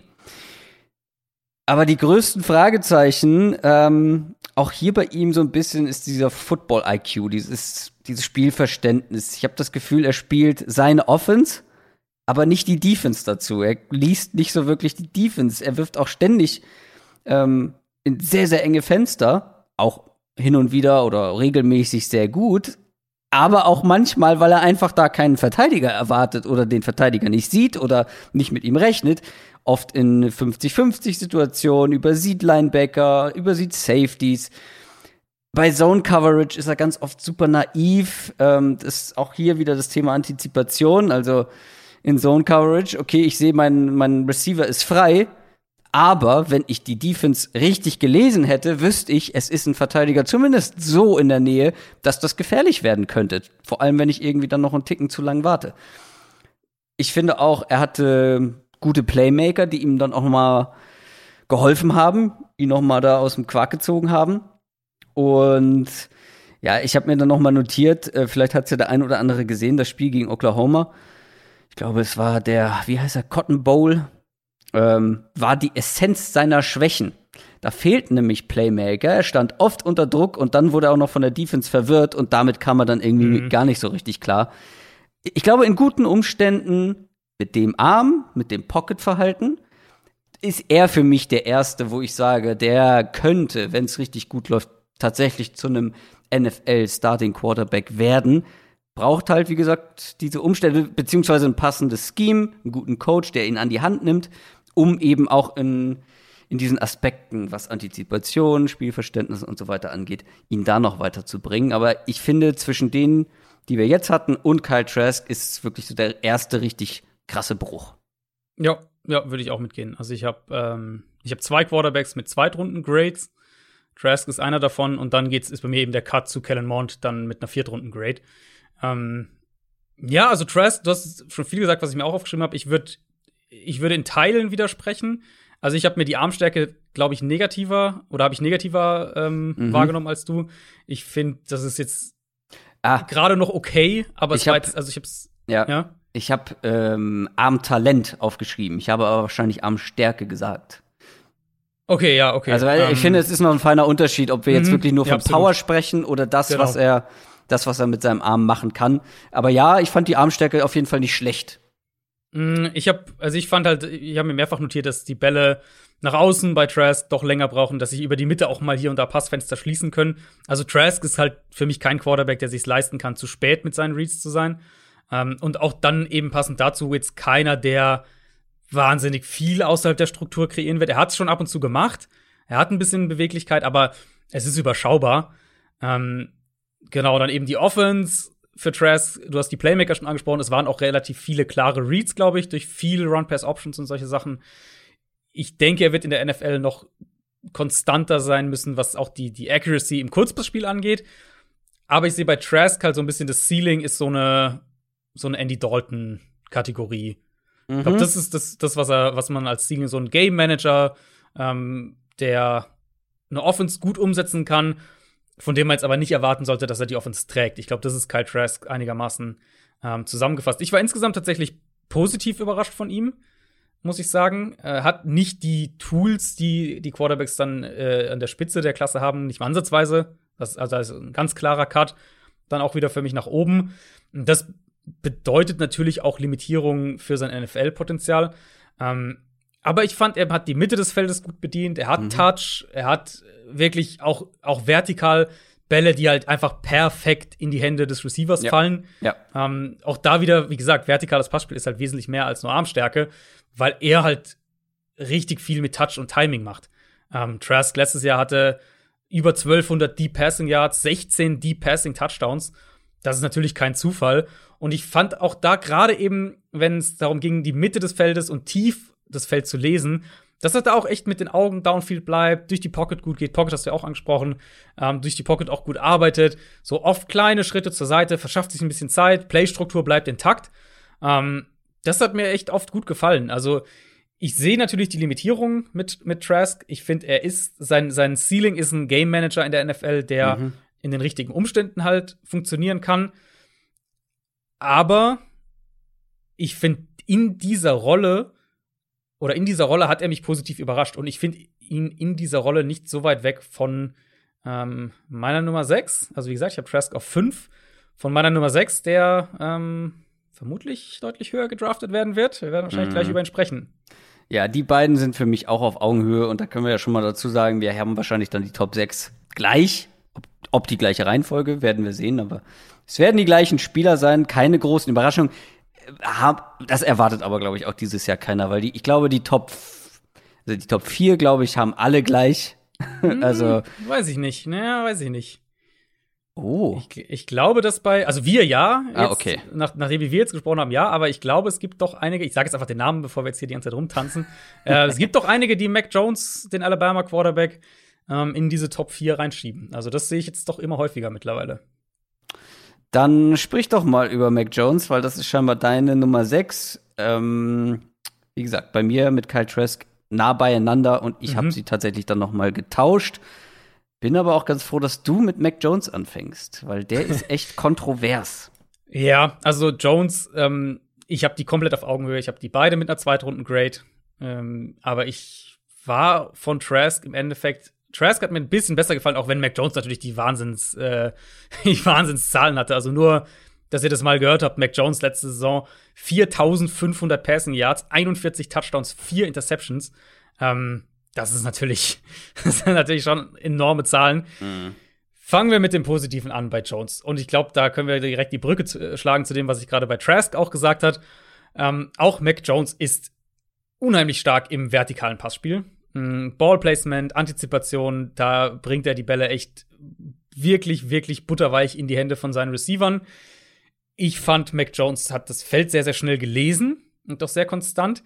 Ich musste ein paar Mal tatsächlich auch an äh, Joe Burrow denken, weil Mac Jones hat halt ähnlich wie auch Burrow jetzt keinen Monsterarm, im Gegenteil, kommen wir gleich noch dazu, aber er gleicht halt viel mit ähm, mit Timing, mit mit Antizipation, mit Touch aus, gerade was das vertikale Passspiel angeht. Dann er ist ein akkurater Passer, ähm, bewegt sich sehr gut in der Pocket. Mac Jones macht da wirklich auch sehr, sehr viel schon, mhm. würde ich sagen, auf NFL-Level tatsächlich. Und man hat bei Jones einfach oft den Eindruck, dass er genau weiß, was er tut. Er geht schnell durch seine Reads, er versteht, wo sich Räume öffnen, wer frei sein wird und dann mhm. ähm, bringt er auch den Ball dahin. So mit einer hohen Accuracy, mit einem guten Timing. Das ist alles erstmal gut. Warum habe ich ihn trotzdem nur auf Platz 6, nur mit einer Zweitrunden-Grade? Ihr werdet ihn in den meisten Rankings mindestens mit einer Erstrunden-Grade sehen und wahrscheinlich auch häufiger mal in der Top 4 sogar noch mit drin. Er hat null Mobilität. Also er ist nicht mobil. Und das ist einfach nicht mehr das, was Quarterback-Spiel in der NFL heute ausmacht. Und damit meine ich jetzt nicht, dass er äh, Lamar Jackson, Kyler Murray-mäßig den Ball laufen kann, ähm, sondern auch, was er Also Tom Brady hat damit gerade einen Super Bowl gewonnen. Richtig, richtig. Wenn er der nächste Tom Brady wird, dann ähm, ist, dann äh, braucht er aber auch den entsprechenden Prozessor im Kopf, um das zu werden. Dann werde ich mich aber einfach ewig dafür abfeiern, dass ich ihn einen Platz höher hatte als du. Das äh, wissen wir alle. wir müssen einfach nur den Soundclip von gerade rausschneiden. ähm, genau. Nee, also es ist halt, es ist ein Quarterback, der absolut nichts kreieren kann in der NFL, in meinen Augen. Ähm, schon fast, also ich habe mir wirklich aufgeschrieben, ohne jetzt irgendwie fies sein zu wollen, aber ich, ich fand, es hatte fast schon ein bisschen Comedy-Faktor, wenn ja, er versucht, chubby. auszuweichen. Ja, das auch, aber auch wenn, du, wenn man ihn sieht, wie er versucht, Pass auszuweichen, irgendwas zu kreieren, das ist halt schon echt, das wirkt wirklich aus der Zeit gefallen, ein bisschen. Ähm, denkt bei Mac Jones, wenn ihr jetzt noch gar nichts gesehen habt, denkt so ein bisschen an Ben Roethlisberger in den, in den letzten ein, zwei Jahren. Das ist so ein bisschen das, woran ich teilweise denken musste. Er hat keinen guten Arm, das ist dann das nächste Problem. Jones braucht halt wirklich eine saubere Pocket, eine ideale Plattform. Ähm, ansonsten kann es schnell problematisch werden. Und er, er kreiert die halt auch häufig mit seinem guten Pocket-Movement, muss man auch sagen. Und er braucht konstant ideale Mechanics und auch die hat er häufig. Aber es muss halt schon wirklich alles bei ihm immer zusammenpassen. Das ist so ein bisschen, glaube ich, das Thema. Und dann bei Mac Jones müssen wir auch kurz zumindest die Alabama Offense ansprechen, auch wenn ich es jetzt nicht zu ja. sehr ähm, zu sehr ins Gewicht werfen würde, aber man muss halt schon sagen, oh. er musste halt wahnsinnig wenig Würfe in enge Fenster überhaupt ja. anbringen. Er hatte sehr oft eine saubere Pocket, er konnte viel im Kurzpassspiel arbeiten und hat dann ähm, hat dann Yards nach, ja. nach dem Catch bekommen. Das ist halt schon. Ich habe noch eine Stat dazu, dann kannst du gerne übernehmen. Äh, PFF misst ja auch, wie viel Pässe und damit auch wie viel Yards ein Quarterback zu offenen Receivern hatte. Und Mac Jones hatte 600 Yards mehr zu offenen Receivern als irgendein anderer Quarterback im College letztes Jahr. Also ja, Timing ist gut, er versteht, wo er mit dem Ball hingeht, er arbeitet gut, durch die Pocket. Aber um das auf die NFL zu übertragen, wird Jones halt ideale Umstände brauchen. Und das ist halt für mich dann ein Quarterback, wo ich sage, den draft ich nicht in der ersten Runde, weil wenn ich perfekte Umstände für den bauen muss, okay, dann kann er gut sein, so, vielleicht sogar sehr gut. Aber wenn ich halt perfekte Umstände für ihn dauernd bauen muss, dann habe ich ein relativ kleines Fenster, weil wenn ich ihn nach vier Jahren bezahlen muss, ähm, spätestens dann werde ich diese perfekten Umstände nicht mehr bieten können. Ja.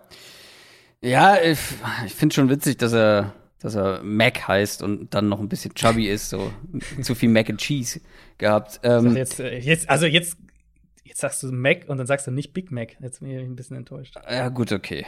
Naja, Mac and Cheese ist doch auch ein äh, geläufiges Gericht zumindest. Aber ja, stimmt, Big Mac. Big Mac Jones, ähm, ja eigentlich stimme ich allem zu. Ich würde aber echt noch mal vielleicht noch ein bisschen mehr unterstreichen, dass du keine besseren Umstände haben kannst als Mac Jones eigentlich, mhm. oder? Oder generell bei Alabama, die Playmaker, die Offensive Line, Coaching Staff, das ist alles Top Level. Und so gut und oder so viel besser wirst du ein Team in der NFL nicht haben als der Gegner. Ja. Ähm, ja. Ich finde es halt ganz schwer, ihn einzuschätzen. Ähm, deswegen ist er bei mir auch immer Platz 5, Platz 6 so hin und her geswitcht. Ja, vielleicht auch mal in der Überlegung gewesen für Platz 4. Weil die Frage ist ja immer, ist Mac Jones ein Produkt der Offense oder war die Offense auch so gut, weil er so viel draus gemacht hat, im Sinne von die Bälle halt super super äh, akkurat dahin gebracht, wo sie hingehen sollten. Die Antizipation hast, hast du angesprochen. Die habe ich ja jetzt bei vielen Prospects kritisiert. Bei ihm ist die wirklich herausragend. Ich habe auch aufgeschrieben, er spielt clever einfach. Der macht ganz mhm. wenig Fehler. Der weiß, also bei ihm habe ich, anders als bei Trask zum Beispiel, und ich glaube, das war dann auch so der entscheidende Faktor, bei ihm habe ich viel mehr das Gefühl, dass er auch die Defense liest und die Defense bespielt und dann halt eben clever spielt. Und das habe ich halt bei Trask nicht gesehen. Und ich glaube eher daran, dass wenn du ihm perfekte Umstände gibst, dass er besser sein kann im Vergleich zu Trask. Weil natürlich auch dieses, diese Themen mit Mobilität und so weiter. ja, da, da würde ich mitgehen sogar. Also, wenn du mir jetzt sagst, wir haben die eine Top 5 O-Line und eine Top 5 Receiving Core, dann würde ich auch eher Mac Jones nehmen als mhm. Trask. Da würde ich okay. mitgehen.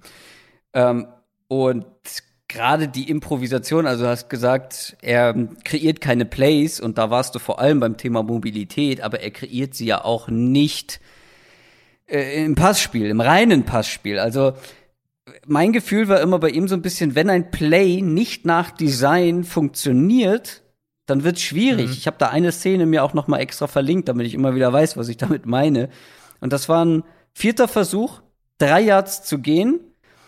Und das Play war ganz offensichtlich auf Devontae Smith ausgelegt. Der allerdings wurde gut verteidigt und musste seine Route anpassen und hatte nur minimale Chancen. Er hat sich dann zwar ein bisschen Platz verschafft, aber er hatte nur minimale Chancen, einen First Down zu erreichen. Bei Vierter mhm. und Drei geht's nur darum. Und was macht aber Jones? Er wirft trotzdem Ball, den Ball zu Devontae Smith, obwohl ein anderer Receiver, bisschen weiter in, komplett offen war für einen First Down. Er hätte einfach nur die Ruhe oder ja, improvisieren müssen. Okay, das Play funktioniert nicht so, wie es soll. Warte kurz, äh, ich mach was anderes. Dann, also das nur als Beispiel, weil das habe ich dann häufiger gesehen, dass ich gedacht habe, ja, okay, das Play sollte wahrscheinlich so aussehen, deswegen hast du es so gemacht, aber es gäbe vielleicht noch eine bessere Option. Und mhm. ähm, das war für mich so der Hauptkritikpunkt dann letztendlich bei Mac Jones, aber ähm, ja, ich würde bei einem Punkt noch mal einhaken, den du gesagt hattest. Ja. Ähm, diese Frage, ist er Produkt der Offense oder war die Offense so gut wegen ihm? Also ich fände jetzt nicht auch wenn ich ihn jetzt ja tiefer habe als du, äh, würde ich ihn tiefer, einen Platz tiefer halt habe, würde ich ihn, würde ich ihn dahingehend zumindest ein bisschen verteidigen wieder. Ähm, ich würde jetzt nicht sagen, er war einfach nur ein Produkt der Offense, weil. Nein, nein, nein. Das, das genau, ja. das ist vielleicht nochmal wichtig zu betonen. Also klar, er hatte super Umstände, keine Frage. Ähm, aber wir hatten ja die, eine ähnliche Diskussion im Prinzip letztes Jahr mit Tua, wo er, und da waren ja sogar noch die, da waren ja die anderen beiden Receiver auch noch mit dabei, mit, mit, äh, mit Ruggs und mit, ähm, Judy. Blank ich. Genau, Jerry Judy. Insofern waren die Umstände ja sogar noch besser, wenn man so will, für, für Tour. Und letztlich kann man ja sagen, die Offense hat mit ähm, Mac Jones besser funktioniert als mit Tour. Also ja. ist jetzt ein fieser Vergleich und ja. so, aber ne, kann man jetzt, könnte man theoretisch ja sagen. Ähm, insofern, Mac Jones hat schon einen Value.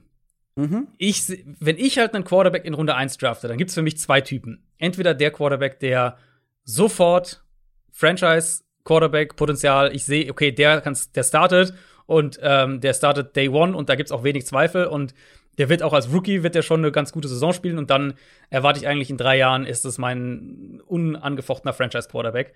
Oder halt Kategorie 2, ich habe einen, der schon gut ist, aber der mit seinen Tools ein derartiges Ceiling hat, dass ich halt glaube, okay, boah, wenn, wenn ich den richtig entwickle, dann wird es ein Top 5 Quarterback in der NFL. Mhm. Der ist noch nicht da, aber der kann es werden.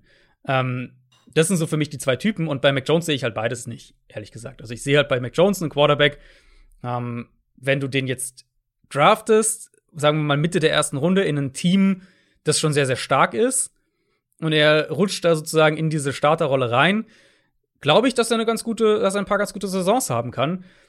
Aber ich sehe ihn halt nicht in der Kategorie, dass ich sage, ähm, der ist auf Jahre hin ein Top 15 NFL-Quarterback oder kann das werden. Und deswegen ist es halt für mich eher ein Zweitrunden-Quarterback.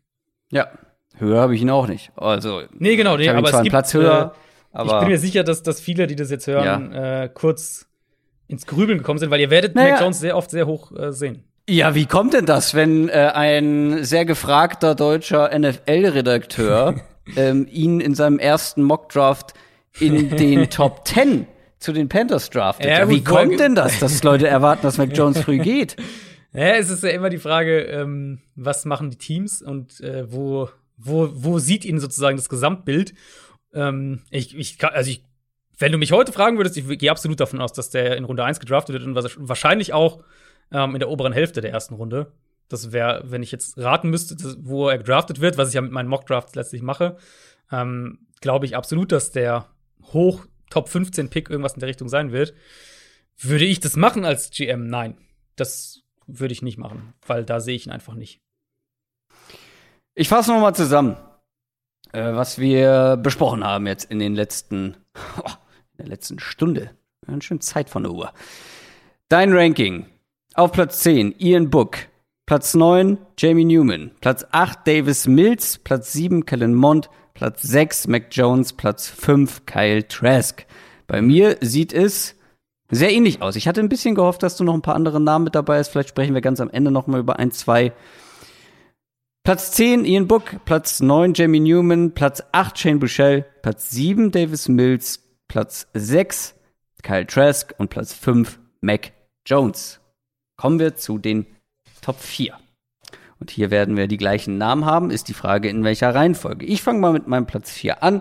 Das ist Trey Lance, North mhm. Dakota State. Auch mein Platz 4. Wahrscheinlich auch, ja. Ähm, Trey Lance, ähm, den mögen viele sehr. Ich habe ja vorhin schon darüber gesprochen, dass ich beim Saturday Kickoff mit dabei war. Ich glaube, die alle, die da mitmachen, finden den super. Ich kann es auch verstehen, wenn man den sehr hoch hat. Ich habe ihn nicht ganz so hoch, beziehungsweise für mich ist er tatsächlich auch noch mal eine kleine Stufe hinter den Top 3, weil er eine Wildcard ist für mich. Der hat quasi nur ein Jahr zusammengefasst gespielt Dazu nicht gegen die stärkste Konkurrenz. Das Ganze in einer sehr lauflastigen Offense. Mit anderen Worten, die Sample Size ist sehr überschaubar. 2019 war eine super Saison, die er gespielt hat. 2020 hat er nur ein Spiel gemacht, weil danach wurde die Saison abgesagt in seiner Conference. Ja, Trey Lance, der hat einen krassen Arm kann theoretisch jeden Wurf und feuert den Ball wirklich aus dem Handgelenk übers halbe Feld. Das ist schon wahnsinnig beeindruckend. Mhm. Generell ist ein Mega-Athlet, kann laufen, keine Angst vor Kontakt. Der truckt dir auch mal den Gegenspieler um. Ähm, ist dazu, und das ist, finde ich, ungewöhnlich für so eine Art Spieler, sehr, geht sehr sicher mit dem Ball um, hat sehr wenige Turnover-worthy Throws 2019 kein einziger Pick mit dabei gewesen. Das musst du auch mal schaffen, auch wenn die Konkurrenz vielleicht nicht ganz so krass ist. Und trotzdem gibt es für mich einige Fragezeichen. Also natürlich die geringe Sample Size, aber noch ein paar mehr. Zum Beispiel seine Genauigkeit, eigentlich in allen Bereichen, finde ich persönlich inkonstant. Der kann wirklich einfachste Würfe komplett verfehlen. Ähm, ich hatte so ein bisschen das Gefühl, dass da seine Fußarbeit, ich sage immer dazu, dass ich in Sachen Fußarbeit und Quarterback-Technik nicht der größte Experte bin, aber ich hatte bei ihm, und wenn mir sowas auffällt, dann soll das schon was heißen, immer das Gefühl, die Fußarbeit ist echt wild, was er da teilweise mhm. macht. Also vor allem habe ich oft dann gesehen, als ich darauf geachtet habe, dass der vordere Fuß beim Wurf, der soll ja immer in die Richtung stehen mit der Fußspitze, in der du werfen willst. So, ja. grundsätzlich. Und das steht er aber ganz oft nicht, sondern er zieht ihn dann irgendwie so nachträglich in die Richtung. Also macht so einen komischen, mhm. äh, so eine komische Bewegung und dann werden sie halt irgendwie, dann ist die Accuracy zumindest inkonstant und das würde das auch erklären auf jeden Fall. Ähm, dann ist es bei ihm so, wenn wir über Entscheidungen sprechen, das haben wir jetzt heute schon häufiger gemacht und ich finde Entscheidungen ist so das wichtigste Attribut äh, in vielen Sportarten, weil letztendlich geht es immer um Entscheidungen treffen. Und er trifft vielleicht immer die oder häufig die richtige, aber er braucht sehr lange dafür. Und ich habe mhm. das Gefühl, dass er mit dieser langen Zeit, die er braucht, um eine Entscheidung zu fällen, in der NFL am Anfang ordentlich auf die Schnauze kriegen wird. Also ähm, der hat sehr viel Zeit in der Pocket bekommen, hat die sich auch, hat sich auch diese Zeit genommen und das wird einfach so nicht funktionieren. Aber klar, der hat massig Potenzial mit all den Sachen, die ich schon genannt habe, mit dem Arm und ähm, eben als Athlet. Aber halt, wie gesagt, viele Fragezeichen. Und ja, der, wenn der in ein gutes Team kommt, beziehungsweise zu einem guten Coach kommt, das Ceiling ist halt sehr, sehr hoch. Deswegen kann ich auch verstehen, dass ihn viele sehr mögen, auch wenn wir jetzt sehen, was aus Josh Allen geworden ist. Ich glaube, das beeinflusst ja. auch den einen oder anderen, der ja. ja ähnliche Attribute hatte oder ähnliche Vor- und Nachteile und sich halt sehr gut entwickelt hat. Aber das muss eben nicht passieren. Genau, nee. Wer, also er wäre jetzt der Name, den ich eben gedacht habe, wo ich darüber gesprochen habe, welche Quarterback-Kategorie äh, sozusagen will ich in der ersten Runde haben. Er wäre halt der, der alle Tools hat, gewissermaßen. Mhm. Ich knüpfe erstmal an was an, was du gesagt hast, und dann habe ich noch ein, zwei andere Punkte. Also, dass er technisch noch super roh und inkonstant ist und so weiter, das ähm, ist, also ist wirklich absolut offensichtlich. Aber man muss halt bei ihm auch sagen, er hat jetzt bis zum Draft-Prozess wohl noch nie echtes Quarterback-Coaching in dem Sinne gehabt. Insofern ist er auch da einfach eine riesige Wildcard. Wir wissen es einfach nicht genau, wie ja, er genau. sich da entwickelt. Ähm, er klebt oft an seinem Read, er hat als Passer einfach sehr, sehr wenig bisher machen müssen im College. Also Lance ja eben nur ein Jahr wirklich als Starter und da im Schnitt irgendwie 18 Pässe pro Spiel geworfen. Und von denen ja. waren halt ganz viele Rollouts, Würfe ohne Pressure. Hat kaum mal überhaupt den Ball geworfen, wenn sein Team im Rückstand war. Also muss man vielleicht auch mal dazu sagen, Trey Lance bei North Dakota State ist ja sozusagen dann eine Kategorie tiefer, was die, die College Conferences angeht. Aber in ihrer, ähm, in ihrer Conference sind sie halt mit Abstand das beste Team. Und insofern hast du da schon wieder auch so ein bisschen so eine Alabama-Situation quasi eine Stufe drunter, dass sie halt besser sind als mehr oder weniger jedes Team, ähm, gegen das sie spielen und mehr Talent haben als jedes Team, gegen das sie spielen. Und das merkst du dann natürlich auch. Also die Offense hat halt wahnsinnig von einem dominanten Run-Game gelebt, von in dem äh, Trey Lance natürlich auch ein Teil war. Er musste aber dementsprechend auch nur wenig wirklich als Passer ja. in dem Sinne machen. Ja. Ähm, genau, ja, ich gehe mal noch ganz kurz zu den technischen negativen Sachen, die du gesagt hast, kann ich auch nur ganz viel, ähm, ganz viel unterstreichen. Das mit dem Frontfoot habe ich mir auch aufgeschrieben. Mhm. Ähm, ich finde, es erweitert sich auf seinen ganzen Dropback. Sein Dropback wirkt häufig total unsauber. Ich habe mir mehrfach was aufgeschrieben, es wirkt irgendwie improvisiert, sein Dropback. Und auf jeden Fall habe ich zumindest es nicht geschafft, da einen wirklichen Rhythmus zu erkennen. Dann wirkt es halt oft irgendwie holprig und langsam und die Füße sind nicht richtig koordiniert dabei und dann braucht er halt wieder so einen extra Schritt, um sich in Wurfposition zu bringen. Ähm, das wird einfach auch noch technische Arbeit erfordern. Das ist nichts, was man nicht fixen kann, aber wird halt auch einfach noch Arbeit ähm, erfordern. Genau, und dann Accuracy habe ich auch als negativen Punkt. Overthrows vor allem, auch mal bei Screens, bei Pässen in die Flat, solchen Sachen. Ja, genau. Antizipation wartet wirklich oft, bis sein Receiver offen ist und, und, und wirft mhm. dann den Ball. Ähm, genau, also er ist noch roh in jeder Hinsicht. Ich glaube, so kann man es zusammenfassen. Er wirkt teilweise halt dann, wenn es mal kritisch wird, wirkt er teilweise auch hektisch überhastet und so. Was bei North Dakota State aufgrund seiner physischen Tools halt funktioniert hat. Aber in dem Ausmaß kann, wird auch Trey Lance sich halt nicht in der NFL darauf ähm, äh, verlassen können. Positiv, klar, klar gehe ich direkt hier weiter. Ähm, das physische Potenzial ist, ist natürlich der Hammer. Also aber der Ball Frage, fliegt. Ja. Die Frage ist ja aber, die sich dann grundsätzlich stellt, ähm, du kannst gleich gerne noch was zu weiteren positiven Punkten sagen, aber ich glaube, die Leute haben jetzt einen Eindruck davon bekommen, dass das mhm. halt wirklich eine Wildcard ist. Ähm, Würdest du als GM so jemanden in den Top 10 in den in der Top 10 draften? Er hat, also er hat keine Top 10 Grade bei mir. Ich habe ihm eine Erstrunden Grade gegeben. Ja, ich habe noch ein Spät davor geschrieben. Also okay. als Grade, er wird früher gehen und ich kann das auch verstehen. Genau. Irgendwo.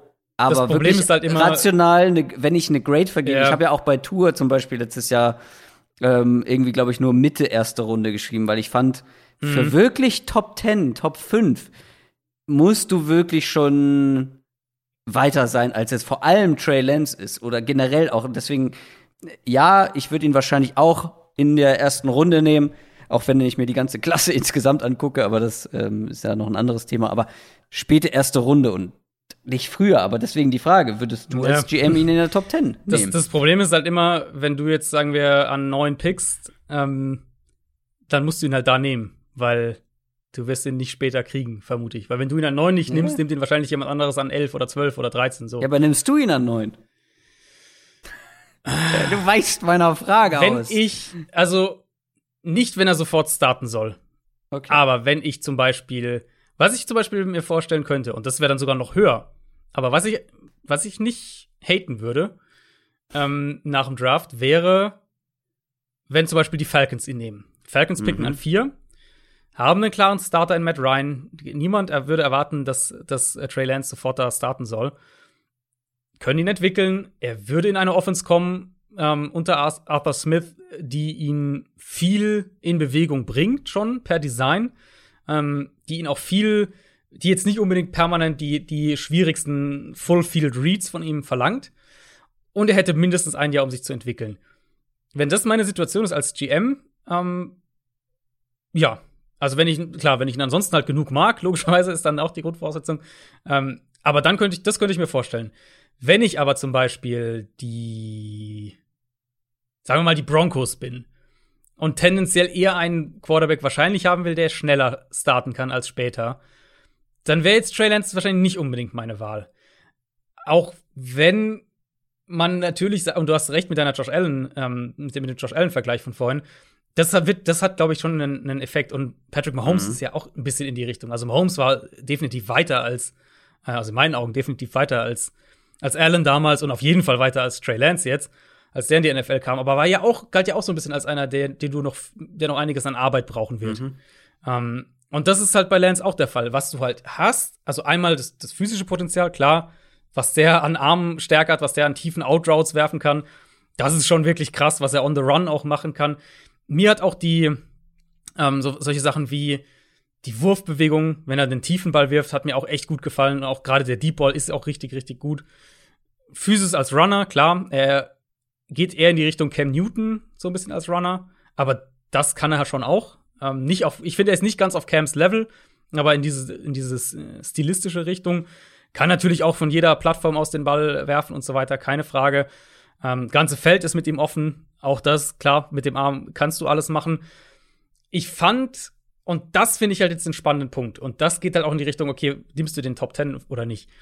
Was mir aufgefallen ist, war, dass er teilweise wirklich schon in einigen Quarterback-Nuancen weiter zu sein scheint, als man es vielleicht denken würde, wenn man rein seinen, äh, die Umstände sieht und wo er gespielt hat. Weil ich finde schon, dass Trey Lance häufig in die Pocket tritt, zum zweiten Read kommt, den Ball richtig weiß, wo er mit dem Ball hingehen muss. Ich fand, dass er, ähm, dass er, oder ich weiß, dass er in, innerhalb dieser Offense, dass er ein relativ hohes Maß an Verantwortung schon an der Line of Scrimmage hat, für Protection Calls zuständig ist und solche Sachen. Also da ist schon mehr als nur die physischen Tools. Das würde ich auf jeden Fall sagen. Und rein vom Ceiling her ist er halt, also Top 2 in der Klasse wahrscheinlich, würde ich sagen. Also mhm. rein vom Ceiling her ist er halt, ist er wahrscheinlich zu gut, als dass du ihn nicht Top 10 nehmen kannst. Deswegen, mhm. ähm, ich ja, denke, dass er Top ja. 10 geht und ich, ich würde ihn wahrscheinlich als GM, wie, wie gesagt, mit der entsprechenden Situation, also mein, mein, äh, mein Wunschspot für ihn wäre tatsächlich sowas wie Atlanta oder wie auch die Patriots beispielsweise, die halt einen Starter für die kommende Saison haben und wo er dann ein Jahr lernen kann und dann mhm. äh, als Starter reinkommt. Ja. Patriots finde ich gar nicht so einen schlechten Tipp. Ich würde ja, ihn, wie gesagt, ja. ich würde ihn, wie gesagt, glaube ich, als GM nicht in den. Dafür hätte ich einfach zu viele Fragezeichen, zu große Bauchschmerzen noch irgendwie. Aber ja, Patriots finde ich nicht schlecht. Gerade ja, mit dem halt, Cam Newton-Thema. Genau, ja. gewisse Ähnlichkeit zu Cam auch. Also, äh, ja, dann lass uns doch mal, damit wir hier mal ein bisschen Progress machen. Ähm, unsere gemeinsame Top 4 ist Trey Lance und unsere gemeinsame Top 3 ist Justin Fields? Korrekt. du bist dran. Achso, äh, ich bin dran. Justin Fields, ja. Äh, Ohio State Quarterback. Da muss ich sagen, habe ich eine, ähm, also da habe ich so einen kleinen, einen kleinen Cut halt zwischen Lance dann und dann habe ich Fields und meine Nummer zwei habe ich sehr nah beieinander. Ähm, also Justin Fields für mich der beste Quarterback in der, wenn es darum geht, wer kann relativ konstant und vor allem mit einer hohen Accuracy die Mitte des Feldes bedienen. Da ist er für mich besser als, äh, als Lance, als Trevor Lawrence, über den wir gleich noch sprechen werden, und als Zach Wilson, über den wir gleich noch sprechen werden. Ähm, Fields hat auf jeden Fall natürlich Armtalent, klar, trifft auch tiefe Outroutes, hat Touch, kann Off-Plattform-Würfe, all das. Ähm, Accuracy, wie gesagt, für mich ein klares Plus. Hat regelmäßig Würfe, der, wo er den, den Ball wirklich perfekt in die Arme des Receivers 20, 30 Yards tief legt. Wer einen Quarterback sucht, der die Mitte des Feldes akkurat bedienen kann, der seinen Receivern hier auch konstant Yards nach dem Catch ermöglicht, der ist bei Justin Fields, glaube ich, richtig. Und vielleicht wirklich auch in dieser ganzen, äh, was diese so 5 bis 15 Yard Range in der Mitte des Feldes, wo ja in der NFL viel stattfindet. Das darf man nicht vergessen. Ähm, ganze Inbreaking Routes, Crosser, Bänder nach innen, all diese Sachen da ist er super. Da ist er vielleicht wirklich der Beste in dieser Quarterback-Klasse aktuell zum jetzigen Zeitpunkt. Ähm, ich hatte auch da den Eindruck, dass er am häufigsten in dieser Klasse, und wir kommen ja gleich zu den anderen beiden, wo man das eher als Kritikpunkt anbringen kann. Ich hatte bei Fields den Eindruck, dass er am häufigsten in dieser Klasse wirklich das ganze Feld sieht und versteht, auch wenn mhm. er natürlich da auch ein paar Aussätze hatte, ja, klar, aber dass er das ganze Feld sieht und auch die Mitte des Feldes versteht. Ähm, mhm. Gut, was habe ich noch positiv? Athletik ist natürlich da, er ist ein Runner. Ich fand tatsächlich, wir haben jetzt viel über Trey Lance in der Richtung gesprochen, aber ich finde, Fields hat mir als Runner fast ein bisschen mhm. besser gefallen, ehrlich gesagt. Weil er ist, also mit Lance sind halt die Runs regelmäßig so halbe, äh, halbe Autounfälle. Ne? Also rennt halt voll Speed in irgendeinen Linebacker und meistens truckt er ihn durch und manchmal wird er auch selber umgehauen. Ich finde halt, Fields ist wesentlich smoother und, und effizienter so ein bisschen als Runner. Mhm. Ähm, hat nicht das athletische High-End-Potenzial, das Trey Lance hat. jetzt gerade als Runner, aber ne, ist da auch ganz oben mit dabei. Und ja, ich finde, er hat sich häufig auch gut durch die Pocket bewegt. Ähm, er ist häufig durch, oder er kommt auch häufig dann zum Checkdown, wenn er in seinem Read richtig ist. Äh, Release sah ganz gut aus. Also ja, sehr, sehr viel, was mir bei Justin Fields gefallen hat. Ich habe ihn, ähm, da ist dann für mich so ein bisschen der Cut eben. Trey Lance hat einen Erstrunden-Grade bei mir. Justin Fields hat eine Top 15 Grade bei mir. Äh, ich habe äh, Mitte erste Runde aufgeschrieben. Okay, also bist du knapp, knapp ja, tiefer als ich. Ja, so ab, ab 15 bis so. Aber er wird früher gehen, da machen wir uns nichts vor. Ähm, ja, der ist 2018 ja erst gekommen zu Ohio State, ähm, transferiert worden. Vorher Backup gewesen von Jake Fromm, von dem man mhm. auch nicht mehr so viel hört jetzt. Mhm.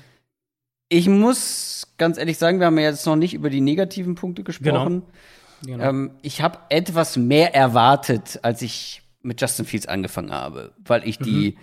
die Playoff-Spiele dann gesehen habe mit ihm, ähm, gerade das Halbfinale ja sehr, sehr stark, das Finale ja. dann ja nicht mehr, aber gerade das Halbfinale ähm, und grundsätzlich, was diesen ganzen Hype an, angeht, was Fields angeht, da habe ich irgendwie mehr erwartet. Das soll überhaupt nicht negativ sein, aber ich finde, es gab dann schon ein paar Punkte, ähm, ja, die mich gestört haben irgendwo weshalb er ja auch in Anführungszeichen nur auf Platz drei ist.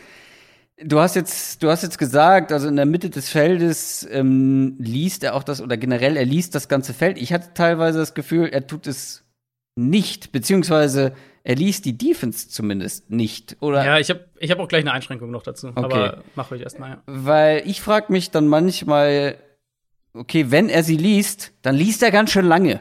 Ähm, weil auch er, finde ich, ist einer, der viel zu lange braucht. Viel zu lange mhm. mit seinen Entscheidungen. Wenn der erste Read nicht da ist, dann wird es auch ganz oft ganz wild. Entweder mhm. er sieht dann noch zufällig jemanden, der offen ist, oder er scrambled sich irgendwie zum Erfolg. Da hast du eigentlich schon alles gesagt. Herausragender Scrambler. Ähm, aber da fehlt mir dann so das Gespür dafür, dass er wirklich weiß, okay, mein erster Read ist vielleicht nicht da, mein zweiter auch nicht, dann muss aber jetzt mein dritter ähm, irgendwie. Oder dann muss der und der Spieler vielleicht offen sein. Da wurde es nämlich auch dann gerne mal hektisch. Und dann, was er in der Pocket gemacht hat, weiß ich auch nicht. Finde ich auf jeden Fall ausbaufähig. So ein Gefühl für Druck, ähm, das Verhalten gegen Druck, äh, ist alles ausbaufähig in meinen, in meinen Augen. Und das gepaart halt mit dieser, ja, recht guten Pass Protection bei Ohio State. Ich finde da, also teilweise vier Sekunden eine saubere Pocket irgendwie gehabt. Ähm, da kannst du dir halt auch die Zeit nehmen, da in Ruhe die Defense mal durchzublättern. Aber in der NFL, auch hier, wird es Probleme geben. Was hast du für ihn oder bei ihm so als negative Punkte da noch? Man muss es, und das ist mir tatsächlich auch wichtig in dem Fall, weil ich finde, gerade auf Twitter ähm, hast du halt oft, der ist kacke, der ist gut, wie kannst du den über dem haben? Ähm, und wir, also mir ist es eigentlich immer wichtig, in Nuancen zu diskutieren und auf Details zu achten, weil ich finde, es gibt halt ein besseres Bild insgesamt. Und was man bei Fields auf jeden Fall erwähnen muss, ist, dass Ohio States Offense sehr, sehr viel mit tiefen Option Routes arbeitet. Ähm, das darf man einfach nicht vergessen. Was ist eine Option Route? Heißt, Receiver läuft, keine Ahnung, jetzt sagen wir mal zwölf Yards tief und hat dann, je nachdem, was die Defense macht, die Option eben, sagen wir mal, links oder rechts zu laufen, jetzt mal ganz platt gesagt. Das machen sie recht viel. Sprich, wenn er halt manchmal an diesen Reads klebt, und das tut er, dann ist es aber manchmal auch wirklich die Schuld der ähm, Playstruktur. Und man könnte jetzt natürlich sagen, okay, er muss halt häufiger mal von dem ersten Read weggehen. Und das finde ich, das ist auch absolut ein fairer Kritikpunkt. Also er bleibt manchmal zu lange bei diesen Reads. Ich glaube aber bei Justin Fields, dass es eher nicht das Problem ist, dass er ähm, in dem Fall, in dem spezifischen Fall ist, dass er, dass er zu langsam das Feld liest, sondern dass er zu aggressiv das Feld liest. Sprich, mhm. er will halt das Big Play haben. Er will halt die, oh, wenn die Option Route sitzt, dann ist es ein 40 Yard Touchdown, weil der danach den Ball fängt und noch 20 Yards in die Endzone läuft. Deswegen bleibt er halt häufig bei diesem Read. Und das wird in der NFL nicht funktionieren. Also, um das ganz klar zu sagen. Also nicht, nicht in dem Ausmaß. Ähm, aber das muss man, das sollte man auf jeden Fall im Hinterkopf haben bei Justin Fields. Trotzdem stimme ich dir zu, er, sein Prozess ist zu langsam insgesamt. Ich mhm. habe mir das sehr, sehr oft notiert.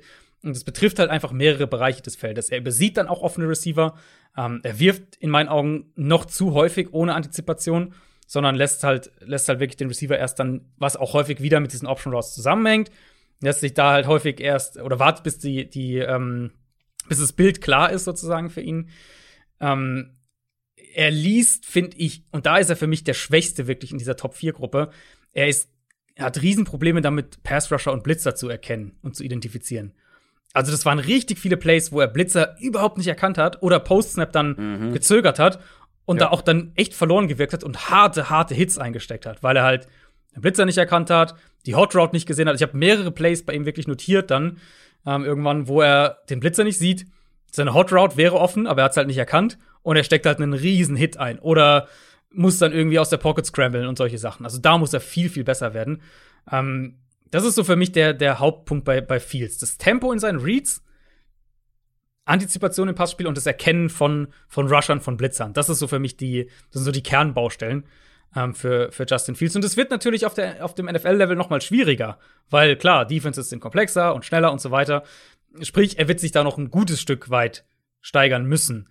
Ähm, das war so der Hauptkritikpunkt. Ansonsten, oder die drei Hauptkritikpunkte, so kleinere Sachen. Ich habe mir noch aufgeschrieben, dass manchmal seine Wurfbewegung ein bisschen kompakter sein könnte, dass er manchmal, ähm, dass sein Dropback, finde ich, noch deutlich ausbaufähig ist. Das hat dann manchmal auch dazu beigetragen, äh, dazu, äh, dazu ähm, geführt, gewissermaßen eigentlich, dass der Prozess noch langsamer aussieht, weil halt irgendwie der Dropback so ein bisschen unrund war, ähm, was vielleicht auch wieder mit, diesen, mit dieser Art, wie Ohio State's Offense spielt, zusammenhängt. Also da muss er noch, ähm, noch konstanter und noch schneller einfach werden. Ich sehe trotzdem bei Fields, und ich glaube, oder ich hoffe, es kam raus bei all dem Positiven, was ich gesagt habe, ich sehe trotzdem bei ihm echtes High-End-Potenzial für, für Quarterback-Play. Ich glaube auch, dass das einer ist, der noch Zeit braucht, aber ähm, mhm. Unterm Strich mochte ich sehr, sehr viel von dem, was ich bei ihm gesehen habe. Das ist ein schöner Übergang, weil ich mochte sehr viel, was ich von meinem Platz 2 gesehen habe. Das wird auch dein Platz 2 sein, nehme ich an. Zach Wilson. Mhm. BYU. Zach Wilson war der Spieler, der mir am meisten Spaß gemacht hat. Ähm, mhm. Mehr Spaß als die Nummer eins hatte ich mit ihm. Weil der hat in seinem dritten Jahr einen Riesensprung gemacht, individuell. Ähm, das war, das war jetzt nicht das letzte Jahr, dürfte es nicht gewesen sein, weil letztes Jahr hatte er mit Verletzung zu kämpfen, musste sich dann auch irgendwann an der, an der Wurfschulter operieren lassen. Ich glaube davor äh, nicht optimal auf jeden Fall. Ähm, dieses letzte Jahr, das sollte man vielleicht eingangs nochmal erwähnen, ähm, weil das Jahr davor war auch sehr gut. Ich hoffe, ich kriege jetzt nicht die, die Jahre durcheinander, aber wie gesagt, hatte mit Verletzungen zu tun. Dieser Typ ist wirklich oder hat ein äußerst beeindruckendes Talent im Arm. Äh, der bekommt den Ball wirklich ohne dieses klassische Aufladen nach hinten in jedes Fenster und wirklich übers halbe Feld mhm. gefeuert. Hat eine ganz schnelle kurze Wurfbewegung, das, äh, wie gesagt, es fällt sogar mir auf. Ähm, und dann ist es halt aber nicht nur eine Armstärke, die er hat, er kann halt auch mit Gefühl oder aus der Hüfte oder on the run oder Sidearm, keine Ahnung. Leichtigkeit habe ich mir wirklich ganz fett aufgeschrieben. Leichtigkeit ist wirklich dieses Stichwort, finde ich, wenn man Zach Wilson spielen sieht. Gerade wenn es vertikal geht. Das liegt ihm sehr. Alles, was außerhalb der Nummern ist, outside the numbers. Ähm, diese Backshoulder-Würfe tief ähm, zu seinen Receivern sind sehr, sehr beeindruckend. Viele Big Plays. Und das, was dann noch am beeindruckendsten eigentlich bei dem Ganzen ist, dass er da zu wenig Risiko eingeht. Also wenige Interceptions, wenige Turnover, Turnover-worthy Throws und selten gesackt worden. Lag auch an einer guten Pass Protection, muss man dazu sagen. Aber ich finde, gerade er das unterscheidet ihn, finde ich, auch noch mal ein Stückchen von Justin Fields. Ist das, was ich immer so gerne Football IQ nenne. Ähm, Spielverständnis, eine gewisse Athletik bringt er mit, kann auch jedes Play beliebig verlängern. Das ist jetzt kein Dual Threat Quarterback, ähm, ist auch vielleicht kein so guter Scrambler wie ein Justin Fields. Nee, aber der kann durchaus flott laufen mit dem Ball in der Hand. Ähm, aber auch er hat seine Fragezeichen, sonst hätte er die Nummer eins sein müssen.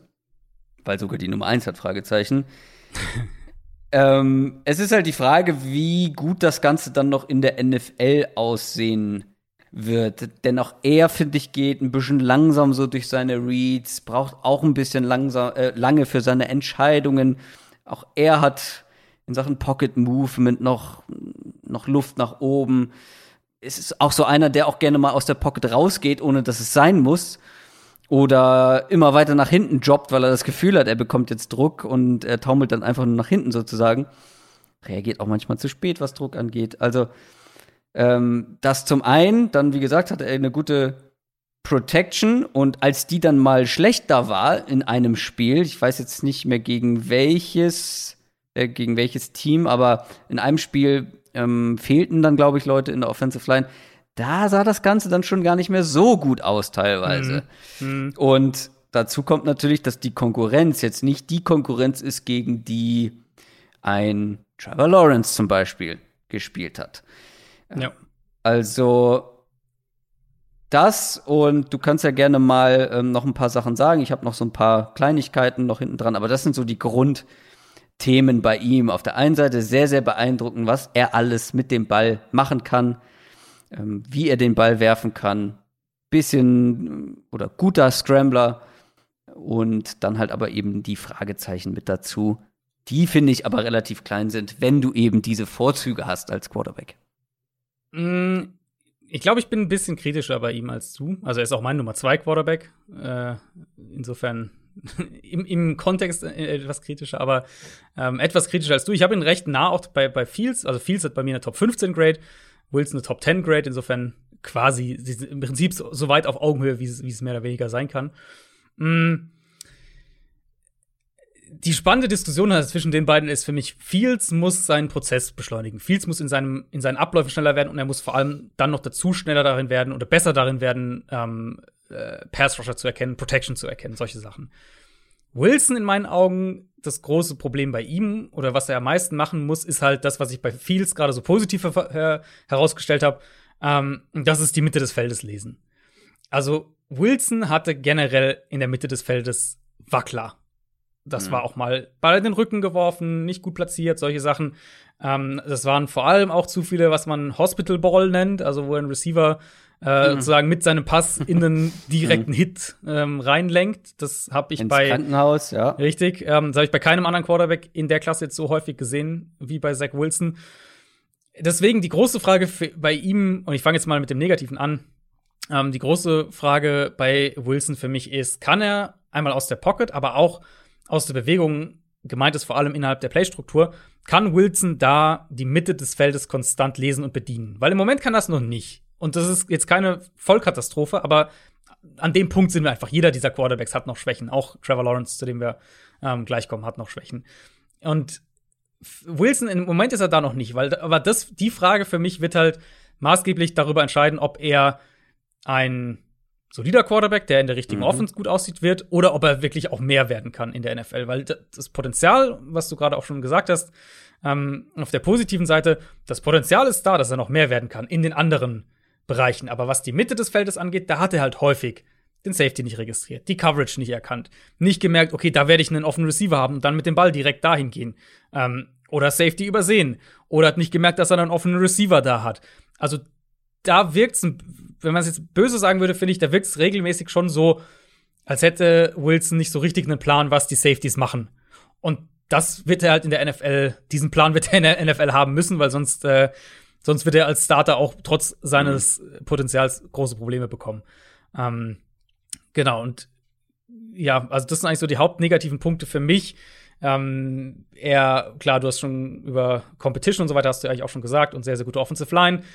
Äh, das muss ich nicht alles wiederholen. Positiv noch kann ich auch ganz viel nur bestätigen von dem, was du gesagt hast. Eben, er hat dieses Armtalent, Off-Plattform-Würfe. Ja, ähm. Er hat nicht den stärksten Arm in diesem Draft, aber er hat vielleicht aktuell einen der beiden besten vom Arm Talent her, von dem, was er zeigt. Mhm. Ähm, Würfe, ich glaube, du hast auch in die Richtung gesagt, wirken halt einfach total mühelos. Also mhm. egal, ob der, ob die die Beine in der Luft sind oder ob er irgendwie gerade gleich umgemäht wird oder ob er sich total, total awkward irgendwie nach außen bewegt. Ähm, Ball kommt trotzdem noch super 25 mhm. Yards tief und ist äh, direkt in, in die Hände des Receivers. Kann kreieren. Ähm, er verkörpert da sozusagen auch den modernen Quarterback-Typ. Und ähm, genau, und, und, und Wilson kann natürlich auch das ganze Feld attackieren. Und, und das auch mit einem hohen Maß an Accuracy. Also das muss man schon sagen. Auch wenn er da über die Mitte teilweise diese Wackler hatte. Aber wenn wir von tiefen Outroutes sprechen, wenn wir von generell vom vertikalen Passspiel ähm, sprechen, das ist schon, schon, krass teilweise, was er da an Fenstern getroffen hat, äh, an engen Fenstern auch getroffen hat. Das Ballplacement ist der Wahnsinn teilweise. Mhm. Ähm, genau, deswegen. Ja, ich habe ich hab ein ja. Play ähm, mir rausgesucht, ähm, was ihn eigentlich perfekt beschreibt. Das war gegen Louisiana Tech. Falls sich das jemand noch mal angucken will, ist ein Touchdown-Play, wird man finden in sämtlichen Highlights. Also, das ist so, das ist so Zach Wilson in a nutshell. In einem Play. Und zwar, es beginnt damit, dass er erstmal etwas zu lang bei seinem ersten Read kleben bleibt und eigentlich unbedingt dahin will, geht aber nicht. Okay, dann überlegt er sich's anders, dann erwartet er Druck, ist aber noch gar keiner da eigentlich, auch wenn das Play schon ein bisschen länger dauert, irrt dann irgendwie in der Pocket rum, weil es überhaupt nicht wohin mit sich, läuft aus der Pocket raus und schüttelt dann einfach einen perfekten Wurf aus dem Handgelenk, obwohl er nach links läuft und dann halb über schräg über den Körper wirft. Also ähm, das finde ich ist so Zach Wilson ähm, auf den Punkt getroffen. Ähm, und das ist halt immer dann die Frage. Ähm, das sieht zwar dann immer irgendwie ganz ganz schön Mahomes-esque aus, aber ja. Das ja. musst du halt in der NFL auch erstmal genau. so machen. Und, und den Vergleich, also gut, dass du es nochmal sagst, weil das hatte ich mir auch noch notiert, ähm, den Vergleich werdet ihr natürlich auch vermutlich häufiger hören oder schon gehört haben, ähm, den, den Zach Wilson-Mahomes-Vergleich. Weil zu einem gewissen Grad kann er ja auch ähnlich improvisieren.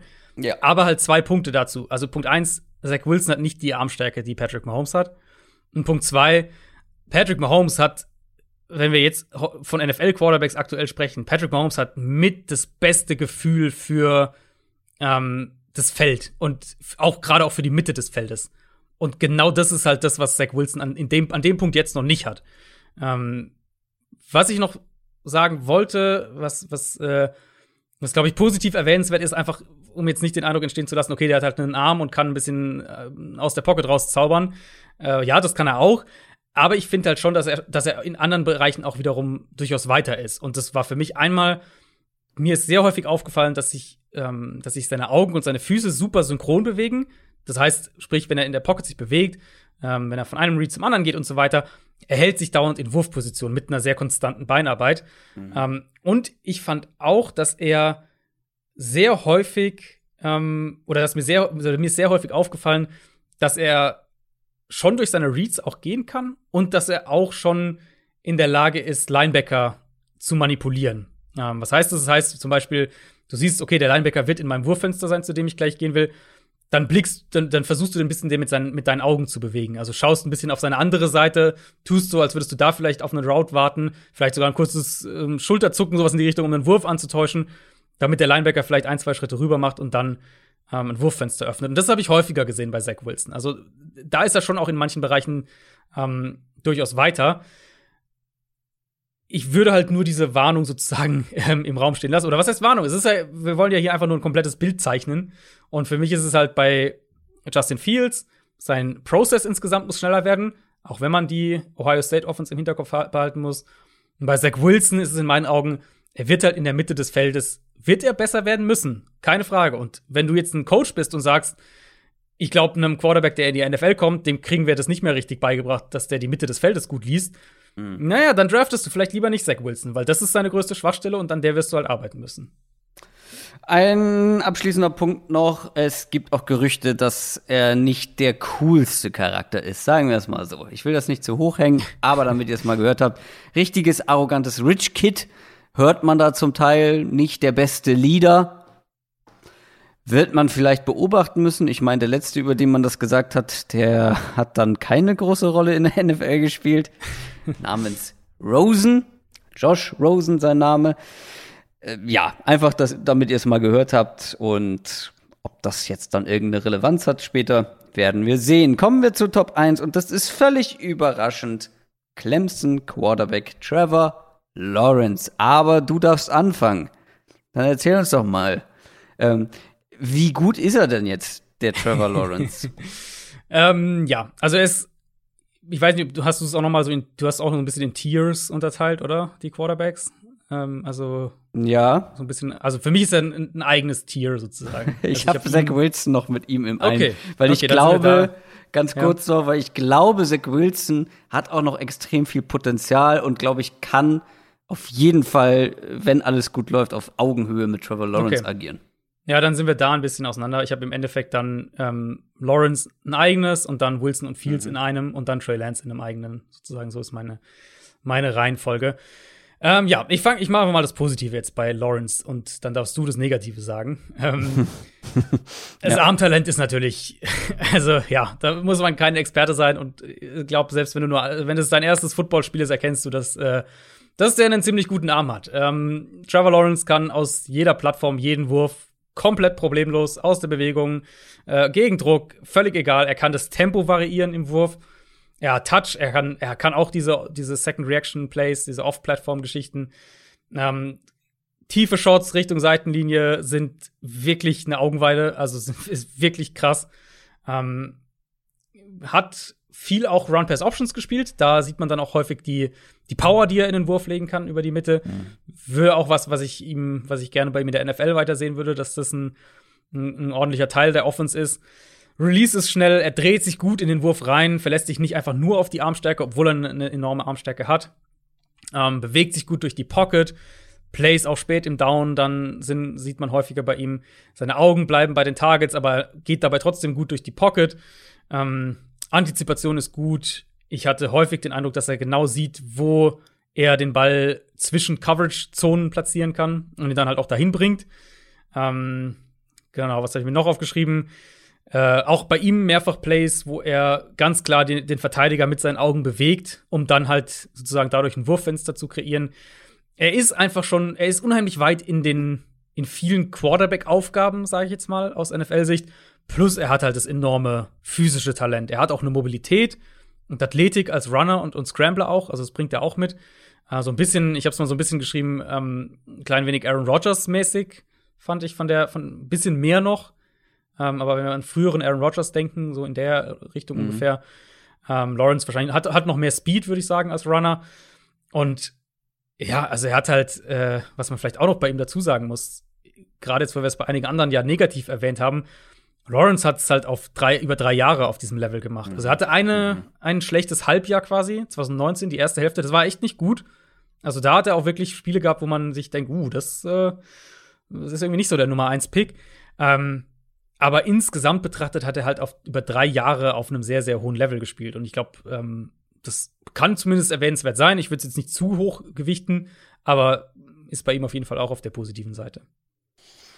Ja, und weil ich es gerade bei Zach Wilson ja gesagt habe, ähm, charakterlich, das ist ein intelligenter, mental schon extrem weiter, sehr erwachsener Typ, mhm. Leader, politisch engagiert, ne? Also äh, das darf man bei ihm auch nicht vergessen, wie weit er auch schon, äh, er schon in seiner persönlichen, ja. Ja, war, menschlichen ähm, Entwicklung ist. Er war ja letztlich derjenige, der maßgeblich mit dafür verantwortlich war, dass äh, in seiner Conference Football gespielt wurde in der vergangenen Saison. Wenn ihr mhm. euch daran, beziehungsweise viele werden es vielleicht gar nicht mitgekriegt haben, wenn ihr jetzt College Football nicht so verfolgt, aber er war ja der, er hat sozusagen das, das maßgeblich mit ins Rollen gebracht, ähm, Petitionen gestartet und so weiter, das halt dann letztlich als erst hieß, Saison findet nicht statt oder steht auf der Kippe und so, ähm, dass eine Saison stattgefunden hat.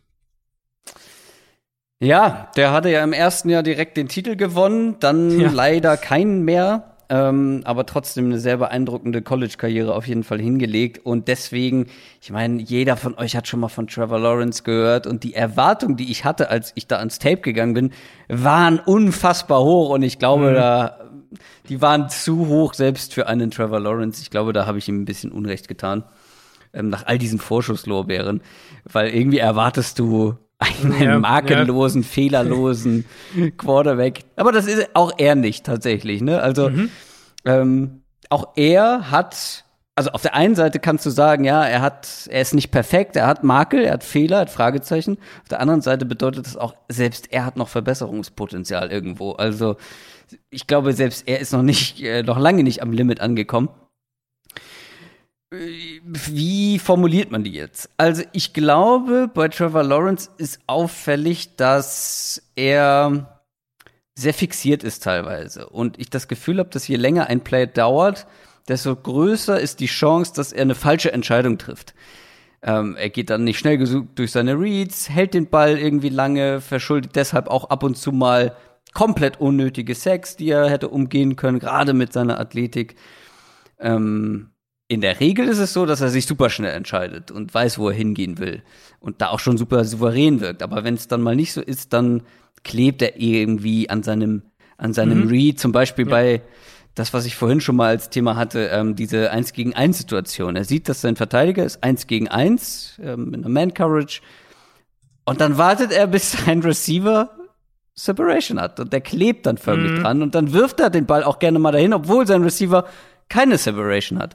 Ähm, das habe ich bei ihm das ein oder andere Mal gesehen. Ähm, grundsätzlich habe ich auch schon Quarterbacks im College mit einem besseren Gefühl für Druck gesehen. Das wird dann natürlich alles zusammen relativ spannend in der NFL. Da gibt's ein höheres Tempo. Wie schnell kann er sich an dieses höhere Tempo gewöhnen? Da kommt der Druck schneller. Da muss er konstanter eben diese schnellen Entscheidungen treffen und nicht irgendwo kleben bleiben. Ähm, das so, glaube ich, ist der, der größte Punkt, den ich da auf der negativen Seite habe. Ähm, ja, und seine Improvisation, auf der einen Seite zeichnen sie ihn aus, dass auch bei Broken Place immer noch was bei rumkommen kann, dass er immer noch was kreieren kann, dank seiner Fähigkeiten, seiner wirklich beeindruckenden Fähigkeiten. Jedes Play kann ein Big Play werden, aber jedes Play, was nicht nach Plan läuft, habe ich das Gefühl, kann auch komplett in die Hose gehen. Also da fehlt vielleicht noch so ein bisschen die Konstanz. Ähm, und letzter Punkt, den ich habe, wenn wir das bei anderen Quarterbacks auch sagen, seine herausragenden Stats sind natürlich auch zum Teil ein bisschen aufgepumpt, ne? Also viele Screens mit dabei, Yards after the catch, ein paar Dump-Offs, ne? Also trotzdem, das soll seine ja. Leistung nicht schmälern, aber da waren auch viele einfachere Dinge mit dabei. Ja, absolut. Also Screens vor allem hat ja die meisten Screen Yards mhm. ähm, gehabt im College, äh, College Football letzte Saison. Und äh, viele Run-Pass-Options eben. Also viele Plays, wo er nicht viel lesen genau, musste, genau. beziehungsweise oft auch gar nicht groß was lesen musste, ähm, sind bei ihm mit dabei. Und was man ja auch fairerweise einfach sagen muss, wir haben es bei Zach Wilson gesagt, äh, wir haben es bei Trey Lance auch gesagt, auch Trevor Lawrence hatte jetzt nicht die Monster-Competition in seiner Conference. Also das ist ja eben nicht die äh, die SEC. Ah, stimmt, ich habe vorhin, ich habe schon vorhin Trevor Lawrence als als Beispiel genannt für schwere Konkurrenz. Ne? Ich meinte eher äh, Mac Jones wahrscheinlich. Ne? Der also wir haben wir, wir haben bei Lawrence natürlich die Spiele gesehen sozusagen, weil ja. er in den Playoffs halt war und, ja, genau. und äh, da dann gegen die Top-Teams gespielt hat. Aber eben viel, wenn wir jetzt auf den Gesamt-Body ja. of Work schauen, war natürlich auch einiges gegen wirklich nicht gute Teams. Ja. Ich habe zwei hauptnegative Punkte bei ihm. Ähm, eines hast du ja auch schon so ein bisschen so in die Richtung will zu oft das Big Play oder will zu viel. Mhm. So dieses, das, das war, das habe ich mir einerseits negativ aufgeschrieben. Ja, also ja, ist für mich auch ein negativer Punkt. Mhm. Sehe ich jetzt nicht ganz so mega kritisch und es nee. ist mir jetzt auch nicht so brutal oft aufgefallen.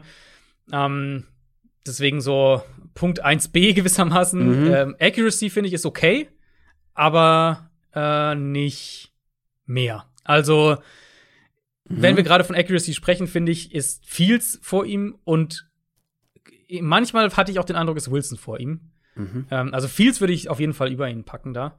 Ähm, genau, es nie, heißt nicht, dass Lawrence da schlecht wäre, aber es ist halt nicht High-End Elite Accuracy. So. Genau. Ähm, das waren so zwei kleinere Sachen. Der größte Kritikpunkt bei ihm ist für mich auch wieder tatsächlich die Mitte des Feldes. Also mein Eindruck war schon, und da kann man ja auch wieder ein bisschen auf die, auf die Offense-Struktur zurückgreifen. Ähm, was macht Clemson viel? Wir haben es schon gesagt, Screens, Run-Pass-Options. Das heißt, mhm. viele Pässe, Yards nach dem Catch, Quarterback muss nur einen Verteidiger lesen oder irgendwas in der Richtung. Ähm, und dann spielen sie viel mit, mit, mit ISO-Routes außen. Also lassen ihre Receiver außen eins gegen eins laufen. Und sie hatten ja lange auch eben diese großen, ähm, diese großen Receiver. Also T. Higgins beispielsweise, der ja mhm. Lange dieses Target war. Und die bedient er halt dann natürlich unfassbar gut. Keine Frage. Aber gerade wenn es eben dann darum ging, ähm, wirklich auch mal im zweiten Read zur Mitte zurückzukommen. Ich finde, da hat er schon ab und zu gestruggelt. Und da waren es auch Situationen, wo er halt Verteidiger übersehen hat, was dann zu Turnovern geführt hat. Ich habe äh, oder zu beinahe Turnovern, Würfen, die halt Interceptions eigentlich sein müssten und in der NFL wahrscheinlich auch sein werden.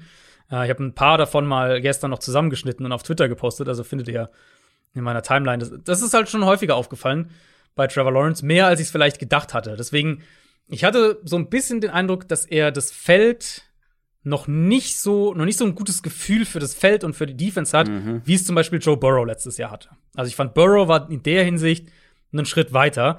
Lawrence hat physisch viel mehr Möglichkeiten und er ist jetzt nicht kilometerweit äh, hinter Burrow sozusagen.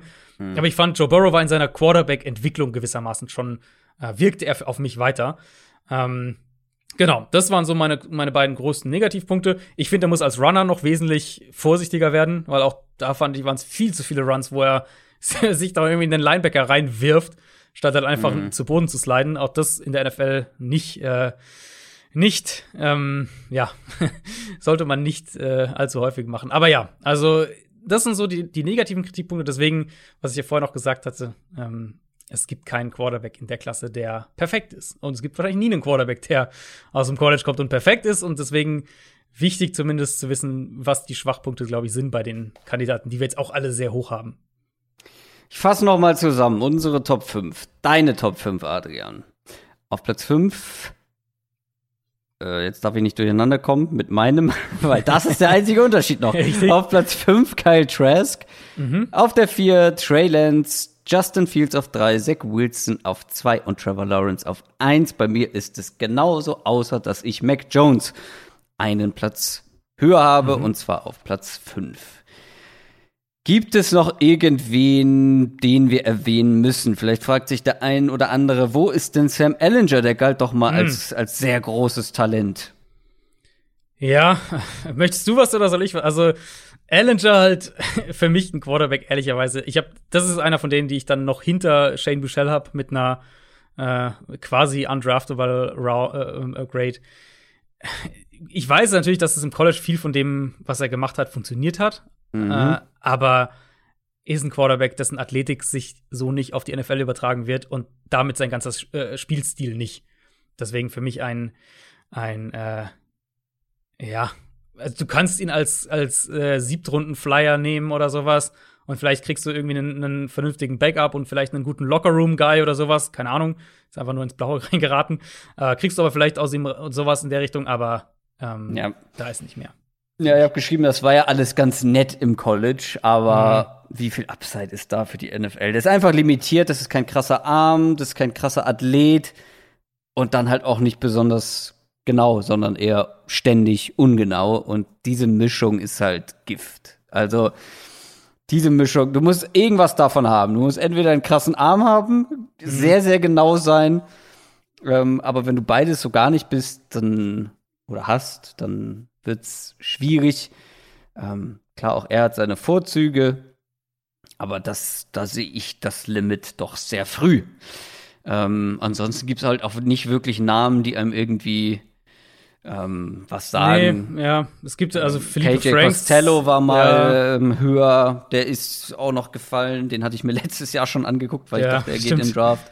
Ähm, Kam genau. dann doch nicht. Philippe Franks ist noch so ein Name, den ihr vielleicht mal irgendwo hört, aber da reden wir halt schon echt von der ja, von total. spätem Tag und, drei und ja. Und da muss man ja auch dazu sagen, wir machen ja nicht zu Unrecht ähm, bei vielen Positionen nur noch die Top 5. Ähm, bei den mhm. Quarterbacks halt, weil hinten raus vielleicht auch noch ein paar interessant werden könnten. Ja, genau. Aber wir müssen auch ganz ehrlich zugeben, wenn wir jetzt zum Beispiel mal auf letztes Jahr gucken, haben wir über viele gesprochen, über die wir dann nie wieder gesprochen haben. Richtig, richtig. Ist Und das sollte man immer im Hinterkopf haben. Das war auf jeden Fall unsere Preview unsere erste Draft-Preview für dieses Jahr und zwar die Quarterbacks. Lasst uns gerne Feedback da. Wenn ihr euch jetzt fragt, ah, ich hätte so gerne was schriftlich dabei, um dann zu gucken. Ja, wird es geben bei Twitter und bei Instagram, wo ihr das Ganze dann auch noch mal anschauen könnt, wer wen wo hat. Aber natürlich noch nicht, wenn ihr die Folge das erste Mal hört, weil dann würdet ihr ja gespoilert werden. Das wollen wir nicht. Aber wie gesagt, gerne bei Twitter und Instagram folgen. Da gibt's das Ganze dann auch nochmal grafisch aufgearbeitet in den nächsten Tagen. Gibt's sonst noch was, Adrian? Na, ich hab Bock auf die Receiver nächste Woche, würde ich mal sagen. Ich habe noch viel zu tun. ich habe noch sehr viel zu tun. Ich glaube, ich habe hm. die Top 5, glaube ich, habe ich. Mhm.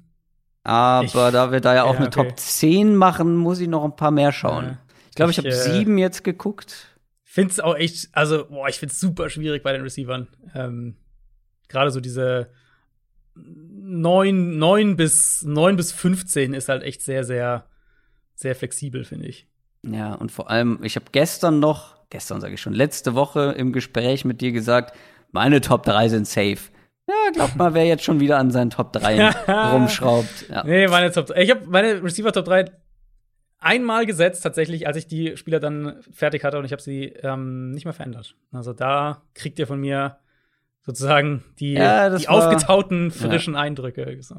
Ja, das wird bei mir bei den Running Backs, glaube ich, so sein und mhm. war bei den Quarterbacks jetzt auch so.